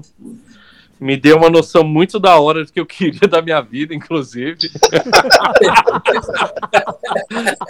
Fui fazer Então, pedagogia depois disso. cara. Então quer dizer que você queria se fuder. Isso. É isso que Exatamente. você queria da sua vida. É isso, mas é... Mas, sei lá, eu, eu acho que eu não. Resumidamente, acho que eu não tenho rancor de nada. Eu acho que foi, foi uma época muito boa na minha vida, velho. De algum jeito, de um jeito ou de outro, foi uma época muito da hora. É, e até hoje, eu, tipo, eu- lembro disso, eu sempre lembro, tipo, com carinho, tipo, de todos todo, toda a parceria que a gente teve com, com o pessoal, de todo mundo que, tipo, às vezes apareceu do nada pra fazer um corre pra poder ajudar alguém. Esses dias, esses tempos aí atrás, o pessoal do, do Death Kids tá por aqui. Vieram em casa almoçar, eu levei eles pra dar um rolê na cidade. A mesma coisa, tá ligado? Há 15 anos depois, galerinha. a mesma coisa, é a mesma coisa. Eu ajudei os caras a, a carregar equipamento. Eu conheci outra galera também dos Estados Unidos esses tempos pra cá. Ajudei a galera a carregar equipamento. Precisava de uma coisa, de outra. A gente, eu sempre tava fazendo um corre. Então, então acho que isso é um, pra, pra, pra gente é uma coisa muito. Sei lá, né? Tipo, é muito importante a gente ainda ter isso daí hoje em dia. Eu passo pra frente pra caralho. É sempre da hora, quando, tipo, sempre vai ter uma banda começando que vai precisar de um apoio de alguém, que não seja um coletivo, que seja tipo uma pessoa, porra, faz toda a mudança, faz toda a diferença, cara. Você sabia que você não tá sozinho. É isso, mano. Mas tem É roqueiro meio que não aprende. mas é isso. Tem roqueiro que não É isso aprende. mesmo, né? Que apesar da roubada que foi, né? Assim, e na época todo o estresse que rolou, né? Tipo, Sim. tá todo mundo bem, sobrevivemos, tá ligado? Mas foi Sim. legal também ver, ou seja, o, o, a- o positivo que saiu disso, né? Você mesmo citou ele, ou seja, se a galera se esforçar para ajudar, tá ligado? Tem gente que, meu, tirou dinheiro do próprio bolso para ajudar os caras, remediar a situação no da melhor forma possível, tá ligado? Sim. E, e serviu de aprendizado para todo mundo. É, eu, pouco tempo depois, aí formei um coletivo também para organização. É, e aí você conhecer a galera, sabe quem é firmeza e você pode contar para te ajudar no rolê. E, e esse é o que eu tiro. E aí, cara, a maioria tá, tá aqui, ó. A gente tá trocando ideia, tá ligado? Tipo, tá- todo mundo é brother toda, aí, até hoje, né? O Jones voltou pra concluir, pra conclusão. Não, não, ele já falou demais. Continua, Canal. Não, e, era, e era, pra, era mais pra, pra finalizar isso mesmo, ou seja, tipo, cara, 15 anos nessa fita, E tamo aí. 15 anos da sua vida. 15 anos, aniversário, vai, a gente tem que contar Caralho, o aqui, ó, debutante. A minha idade. Debutante. Elinho, 15, 15 anos de correção em cima dos seus valores investidos, meu amigo. Você vai ficar rico. Mano, eu não ia precisar nem trampar mais, velho. Eu não ia precisar nem trampar. Com a Elinho vida ia que eu levo hoje, rico. Elinho ia com a vida que eu rico, levo mano. hoje, moleque. Com a vida que eu levo hoje, é o que eu precisava pra me aposentar. Nas Tá condições que eu vivo hoje por conta desse rolê, desse rolê, eu me aposentaria. Figura rara, seria raro, é raro no Quero- Brasil. eu quero a correção de tudo. Eu vou meter advogado em cima de vocês tudo. Ô, Thiagones, você vai. Cara, a conclusão, como eu não pedi, não perdi dinheiro nessa fita, eu dei. Hoje em dia, como um adulto com contas para pagar, porque eu mais odeio é perder dinheiro.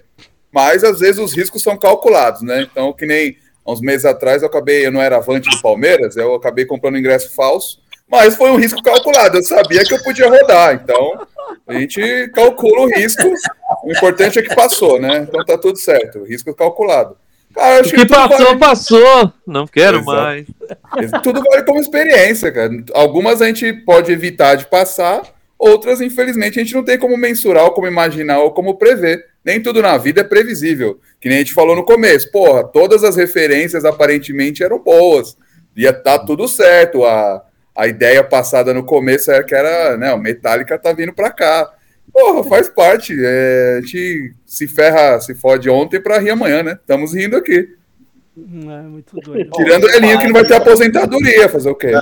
Tadinho, Vou falar que eu vou sair fora.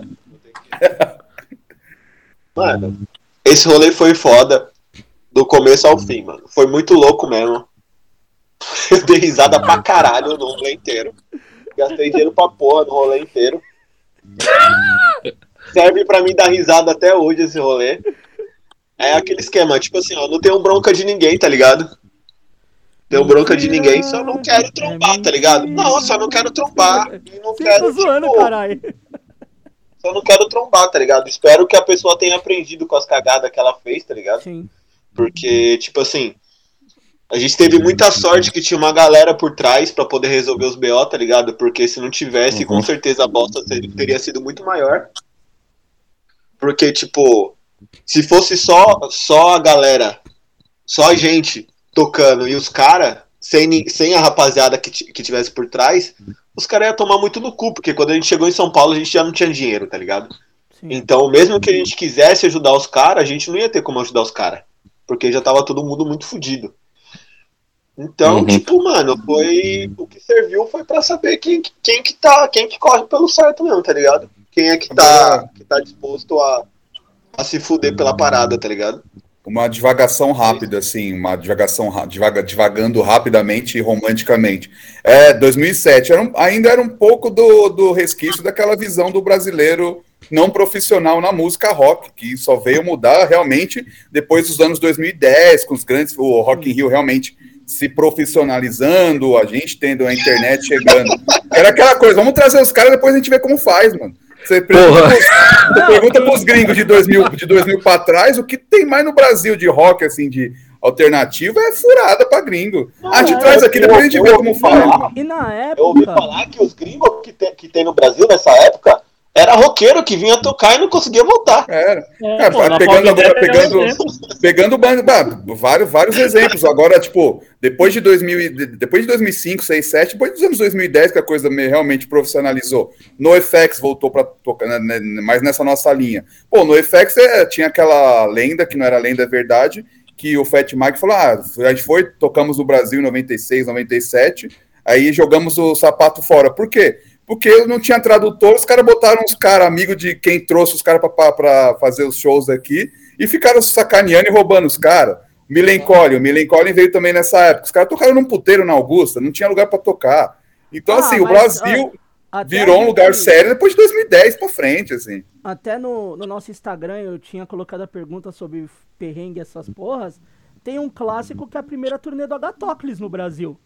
Que junto com o Agatocles estava o Ristetite, pagaram uma van pro Ristetite, o Agatócles, a galera teve que juntar um dinheiro pros caras pegar um táxi, porque eles estavam hospedados no meio do centro, que do lado era uma igreja, do outro era um puteiro. Teve a, a fita do DRI também, porra. né? Acho que no final do- dos 90 lá, que os caras estavam no camarim e começou uma porradaria lá, ratos de porão. Olha que, que essa- tem umas bandas que tá sempre envolvida, né?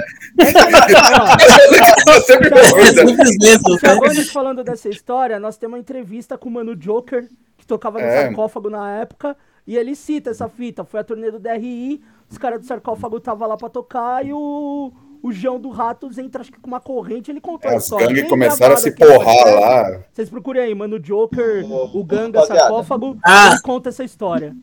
Falando em, fal- falando em tour furada, também aí uma, Valeu. uma lendária que é o Tá, obrigado. de Peraí, 2001, né? só um segundinho, Oi. Elinho, brigadão mais só, uma vez. só cortar aí. O Ó, muito tá obrigado sempre pela oportunidade aí. de revê-los. Já estamos E- entrando em contato com a banda gringa aqui pra trazer. Ô, Elinho, a gente Chama Metallica. O, o e um Blues, rolê, a, gente, a gente vai fazer um- uma versão do Dead Fish tocando só o Silas, mas não é o Dead Fish. Vai ser eu, você na guitarra, a gente vai chamar um baterista e na hora a gente não tira as músicas do Dead Fish, a gente faz novas músicas. Beleza? Que não são igual justo. Dead Fish. É, Esse boa. vai ser o, esse é o nosso Não, próximo plano. Pra gente Só- ter uma história para daqui 15 anos. Só pra, pra encerrar do, antes cuida, sair, porque a gente Saudades, falou isso bicho. no começo. ah, Elinho e Elias, vocês não. O Elias talvez não. O Elinho acho que não vai lembrar disso. Mas a ideia do se o Hitman Back desse certo, a próxima banda que o coletivo ia trazer era o Municipal Waste. Beijo, Hélio! Era o Iron Maiden. Era o Iron Maiden. Eu lembro. Vocês iam, querer foder o Municipal Waste também, velho? Também!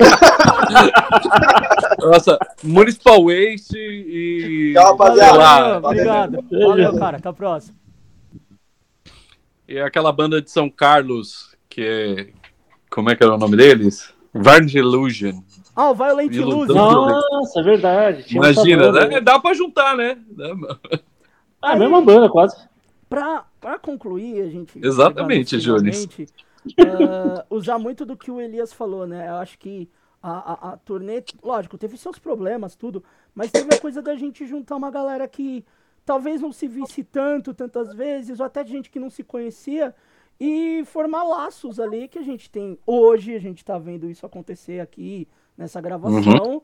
Com outras pessoas que eu conversei que foram em shows, eu fui relembrar e as pessoas dando risada. E teve gente que falou, porra, eu acabei nem indo no show. Teve gente que eu não sabia que foi no show, eu achei que tinha ido. E, mas ficou, porra, eu não fui por causa que eu tava doente, porque não sei o que e tal, tal, tal. E, e isso ter formado laços que, que fugiram do, do punk e do hardcore. Mesmo que a gente, que nem o Jani já falou antes, ah, independente de tantos anos ou da gente se afastar, mas a gente sempre vive nesse universo, né? Dentro desse, dessa esfera do punk, do hardcore, do underground. Mas ah, eu acho que tudo isso que a gente passou e depois as convivências que a gente foi tendo depois dessa tour também levou pra fora disso, pra nossa vida pessoal de cada um aqui. Tanto que a gente não. Tirando agora, né, o Canela, que tá no México, o Elias, que tá na Áustria. Mas até antes, quando eles estavam aqui, da gente se trombar até num show, mas depois falar, não, mano, vamos, vamos sair, vamos trocar ideia. Que até uma das últimas vezes que eu encontrei o Canela foi na virada cultural, a gente saiu de lá e foi conversar fora do show. Foi. E eu acho que isso acontece com a gente. E foi muito legal dessa parada do, da tour, que mesmo que a gente teve os prejuízos, os perrengues, os estresses, a porra toda, mas isso se formou coisas que são além. Lógico que a gente nunca mais faria uma turnê do Hit Me Back aqui. Nem se eu Por que não? Porque eu não quero. Não, não, não. O problema não é a banda, o problema é o tour manager. Não, não, mas eu também não Exato. do Hit Me Back. Vamos, vamos à conclusão que o público quer ouvir. Que filho levou o tour manager? Bom, eu sei. Eu Porque eu continuei, sei, eu continuei no rolê Puta, melódico. cara. Ele não montou, ele montou uma outra banda. Ele sumiu primeiro, ele sumiu. depois que a treta tinha toda é, meio que já resolvida, Uhum. é, ele ficou, fico- ele ficou, virou persona não grata, né? No rolê mais impróprio, que era um lance mais extremo de hardcore e tal, então ele sumiu. E beleza, eu, o Caio, a gente continuou nos Dead Fish, aí eu montei o Iceman e tal, voltamos a tocar em 2012, 13, por ali. Aí ele reapareceu com uma banda dele, aí já com a, fi- a figura, como, como a persona do Mike Patton. Então ele levava um, um outro microfone de. Imagina, mano. A gente vai tocar num Zapata da vida, ele leva três microfones, porque um tem um efeito daqui, outro tem um efeito dali, aí tem não sei o quê. Aí, cara, Ai, cara. aí ele montou um selo, um selinho que, cara, até que até que foi bem uma época. É o que me leva até a pensar sobre, acho até o Jones falou, não era má vontade, era aquela coisa tosca do brasileiro burro É. que quer fazer e não pensa, não pensava no como. O selo até que foi bem e tal, mas ele sumiu de novo, casou, tem uma filha e eu nunca Não, mais você ouvi não falar. contou um outro detalhe. Ele foi expulso dessa banda. Ah, verdade, ele foi. então retiro o que eu disse. Porque o guitarra. Essa, é, essa banda o guitarra. no espaço no Centro de Cultura Marginal, que eu tive um coletivo, e Então, eles tocaram o quando eles estavam com essa e tudo. o guitarra era o Danilo Poleto. Danilo Poleto tocou no Infernal Noise. Então Caramba. eu conheci o Poleto muitos anos. E o Poleto, uma hora virou quando eles voltaram a tocar. Falei, ô Poleto, mas vocês não estavam com o maluco lá no vocal? Não, a gente expulsou ele. É, mas por que que foi? o Agora cara foi- montou a banda e depois os caras acabaram, voltou a banda, eles expulsaram ele. É igual no fome, pô. Igual. Normal, já deve, já, ele já deve estar acostumado já. Ai, É, mano. E essa foi a moral da história do Tour Manager. Ah, Mas cara, eu voltei, eu voltei mesmo só porque eu tinha esquecido de um detalhe, cara. E aí eu achei que ia demorar Ah. aqui um assunto que eu um cliente no escritório. E na verdade o cara vai fazer eu trabalhar amanhã, mas é uma é só um, um, um adendo, né? Para mim essa essa tour tem uma tem uma tem um momento de encerramento que é muito simbólico com Elias. Quando a gente vai levar os caras para pra rodoviária do Tietê para pegar o ônibus para Argentina. A gente se despede dos caras, aí eu vou me despedir do Elias, o Elias me dá um abraço forte, assim, fala assim, cara, não se envolva mais com isso. Tipo, uma parada assim. Melhor conclusão, é que depois de. Não tem como ser melhor. Que conselho, que conselho. Rinha de galo. Rinha de galo. É isso que você tinha que se, se envolver. Entendeu? Tráfico de órgão. Ele falou assim, não, isso, não, e foi um bagulho meio foda, que ele falou isso assim, tipo assim, porque eu nunca mais quero te ver assim, cara. Eu, eu fiquei me Foi sentindo, embaçado, tipo, nossa, mano, eu devo, estar embaçado com uma, você- eu devo estar com uma cara, tipo, muito destruída por isso, falando isso aí, cara. Bicho, é é, que isso. pra mim, colocando, tipo, pra mim, nesse, nesse momento, a, a gente tinha muito esse negócio de, de espírito, de, de querer fazer a cor, fazer tudo, Sim. né? Tanto que o, o- a minha ideia, tipo, de entrar no coletivo, fazer parte do coletivo, era isso, né? Tanto eu, todas as reuniões que a gente é, fez no começo, de falar, não, não é só isso, né? A gente não queria ficar só nisso, é de querer fazer mais coisa. Não é para tipo, pelo menos a minha ideia, Joe, eu não quero ficar fechado, é tipo, ser um coletivo de organização de show Do apenas. show, é, tá a gente ligado? falou Eu não muito quero- sobre isso, É isso, né? eu quero fazer mais coisa, eu quero, Tanto eu que a quero, tipo, todas depois. essas mãos A gente chegou que a a gente tem depois, aqui. né? Hã? A gente chegou a fazer coisa depois. Sim, sim. E, e- e, tipo, porra, era, era tudo isso. E aí, aí você tinha essa galera, você, tipo, você via, é- é- era. é, eu me sentia muito incentivado quando, tipo, vinha o Johnny, sei lá, tipo, era uma pessoa muito legal, que, tipo, tinha um espírito da hora, alguém que te animava, e eu olhei pra cara do, do, do, do danado, ele tava só o caldo do lixo ali, mano, tava de só o churume, velho. Acabado, fudido, com o espírito saindo pelos poros, assim, velho. E, é, eu não queria mais ver o homem assim, não, A- velho. a- a- essa lembrança do último bagulho, eu lembro que eu entrei em contato com o Jones na hora que eu tinha ido pro litoral pra passar o ano novo. Aí eu, Jones, os caras pegaram o busão, pegou. Eu, eu lembro que eu larguei o celular, tipo, caralho, acabou, finalmente. Eu me lembro eu- de você falando isso na época, isso, falando mano. assim, ó. É, cara, a gente ainda falou com os caras lá, o, o Bogart, eu mantive. eu Acho que eu falo, eu ainda tenho ainda o Batera lá, O o, acho que é Dani. É, o Dani. Ele tem uma banda muito, muito foda, velho. Ele tinha uma banda muito foda, assim, de, de hardcore rápido, mas uma parada mais naquelas linhas mais caóticas, assim. Uhum. E os caras super felizes, assim, sabe? Tipo, eles. ele- é, eu lembro que eu conversava muito com os caras depois e eles tinham muito mais memória boa do que ruim do rolê, na real, tá ligado? Então eu lembrava de todo mundo, lembrava de todo mundo, todo mundo, clássicos. Mas é isso aí, só voltei mesmo porque eu precisava colocar esse ponto aí, Mas, tá porque. no- mas a gente já tá no fim. É, é até bom que você voltou. Só pra, pra, pra vocês que estão ouvindo e que ouviram até o final, A, a coisa Não montem banda, não montem banda. Saiam do rock É. enquanto é tempo. Não toquem hardcore, cara. Não Nossa, toquem, já tô. não Não se. Você tem filhos, cara. Vai, vai ensinar seu filho a tocar pandeiro, Faz velho. trap, é faz trap. Trap, É, trap faz. dinheiro. Cara, Mas-. Lembra do dinheiro. Mas o ponto tudo nisso não é, não é só a questão do que o tour manager do Metallica fez, da gente vir aqui e só ficar denegrindo o cara. Mas é relembrar uma história que teve muitos pontos e que muita gente acabou na época vendo, se envolvendo, sabendo, virou discussão em muito lugar dentro do underground. Mas também foi uma parada de união muito louca que todo mundo teve. E, então foi uma história muito válida que, pô, eu guardo o ingre... eu guardo o flyerzinho aqui que eu mostrei pra eles, depois vou tentar tirar uma foto pra deixar pra vocês. Eu guardo esse flyer até hoje com muito carinho.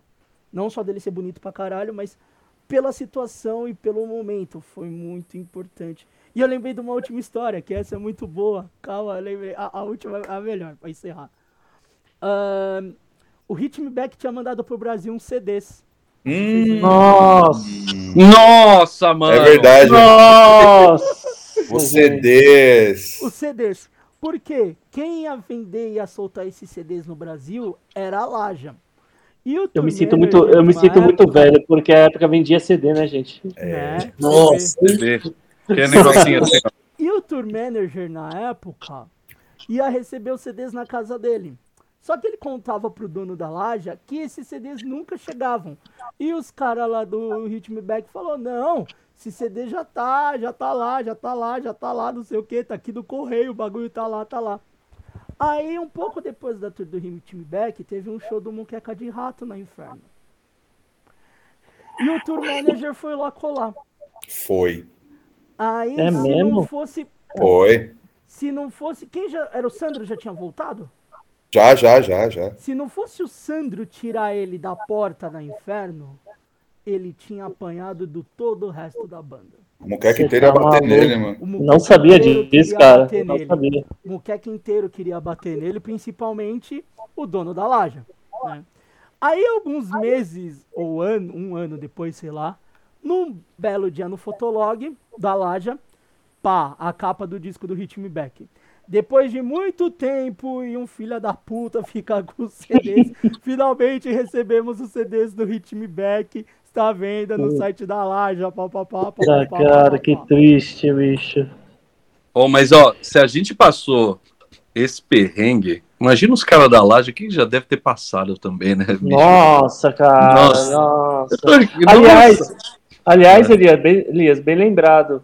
É, indico para qualquer pessoa que queira saber sobre perrengues e tour, assistir, ou não só ouvir o o Mesão, mas assistir o documentário do Merda fazendo a tour na Europa quando sofre aquele acidente bizarro. Ah, sim. Porque, é, é, eu, eu- assim, uma coisa importante, né, da gente falar rapidão também, é que, assim, pô, até pouco tempo atrás estava tocando numa banda maior, tal, do rolê, né, de, de música pesada, que, que é o Labirinto e tal, e, e os caras sempre falavam pra mim, assim, falavam, velho, é, quando você vai pra Europa, também tem perreio pra caralho, tá ligado? De dormir em lugar mal acomodado, sei lá, você vê as, as, os, os- as, as matérias com o Juninho contando, tá ligado? Tipo, ah, isso é recente agora, que ele tá falando que foi dormir num pico, tinha um cachorro molhado, era esgoto caindo em cima da, dele, ele dormindo em cima do esgoto, que era a merda dos caras que tava dormindo em cima. Então é isso, mano. Quer, quer se fuder mesmo? Quer, quer, quer, quer, quer viver essa história na essência? Monta uma banda de hardcore punk e sai por aí, cara. É divertido. É divertida. Gente, estamos chegando no fim.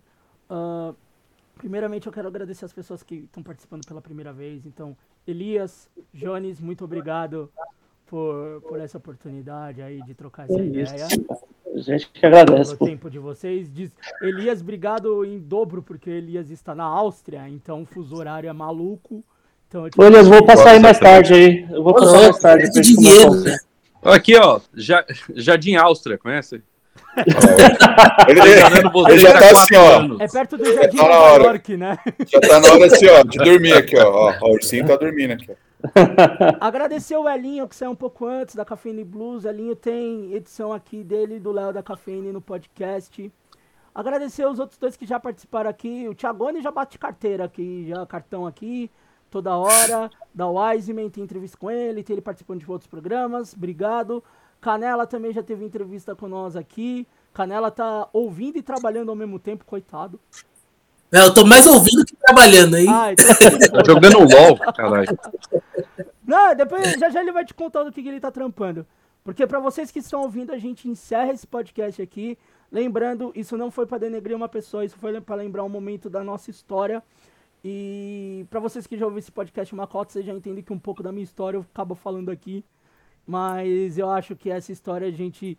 Eu fiquei muito receoso de contar ela antes, mas eu acho que foi o momento. Eu agradeço cada um de vocês. Vocês que estão ouvindo, a gente encerra por aqui.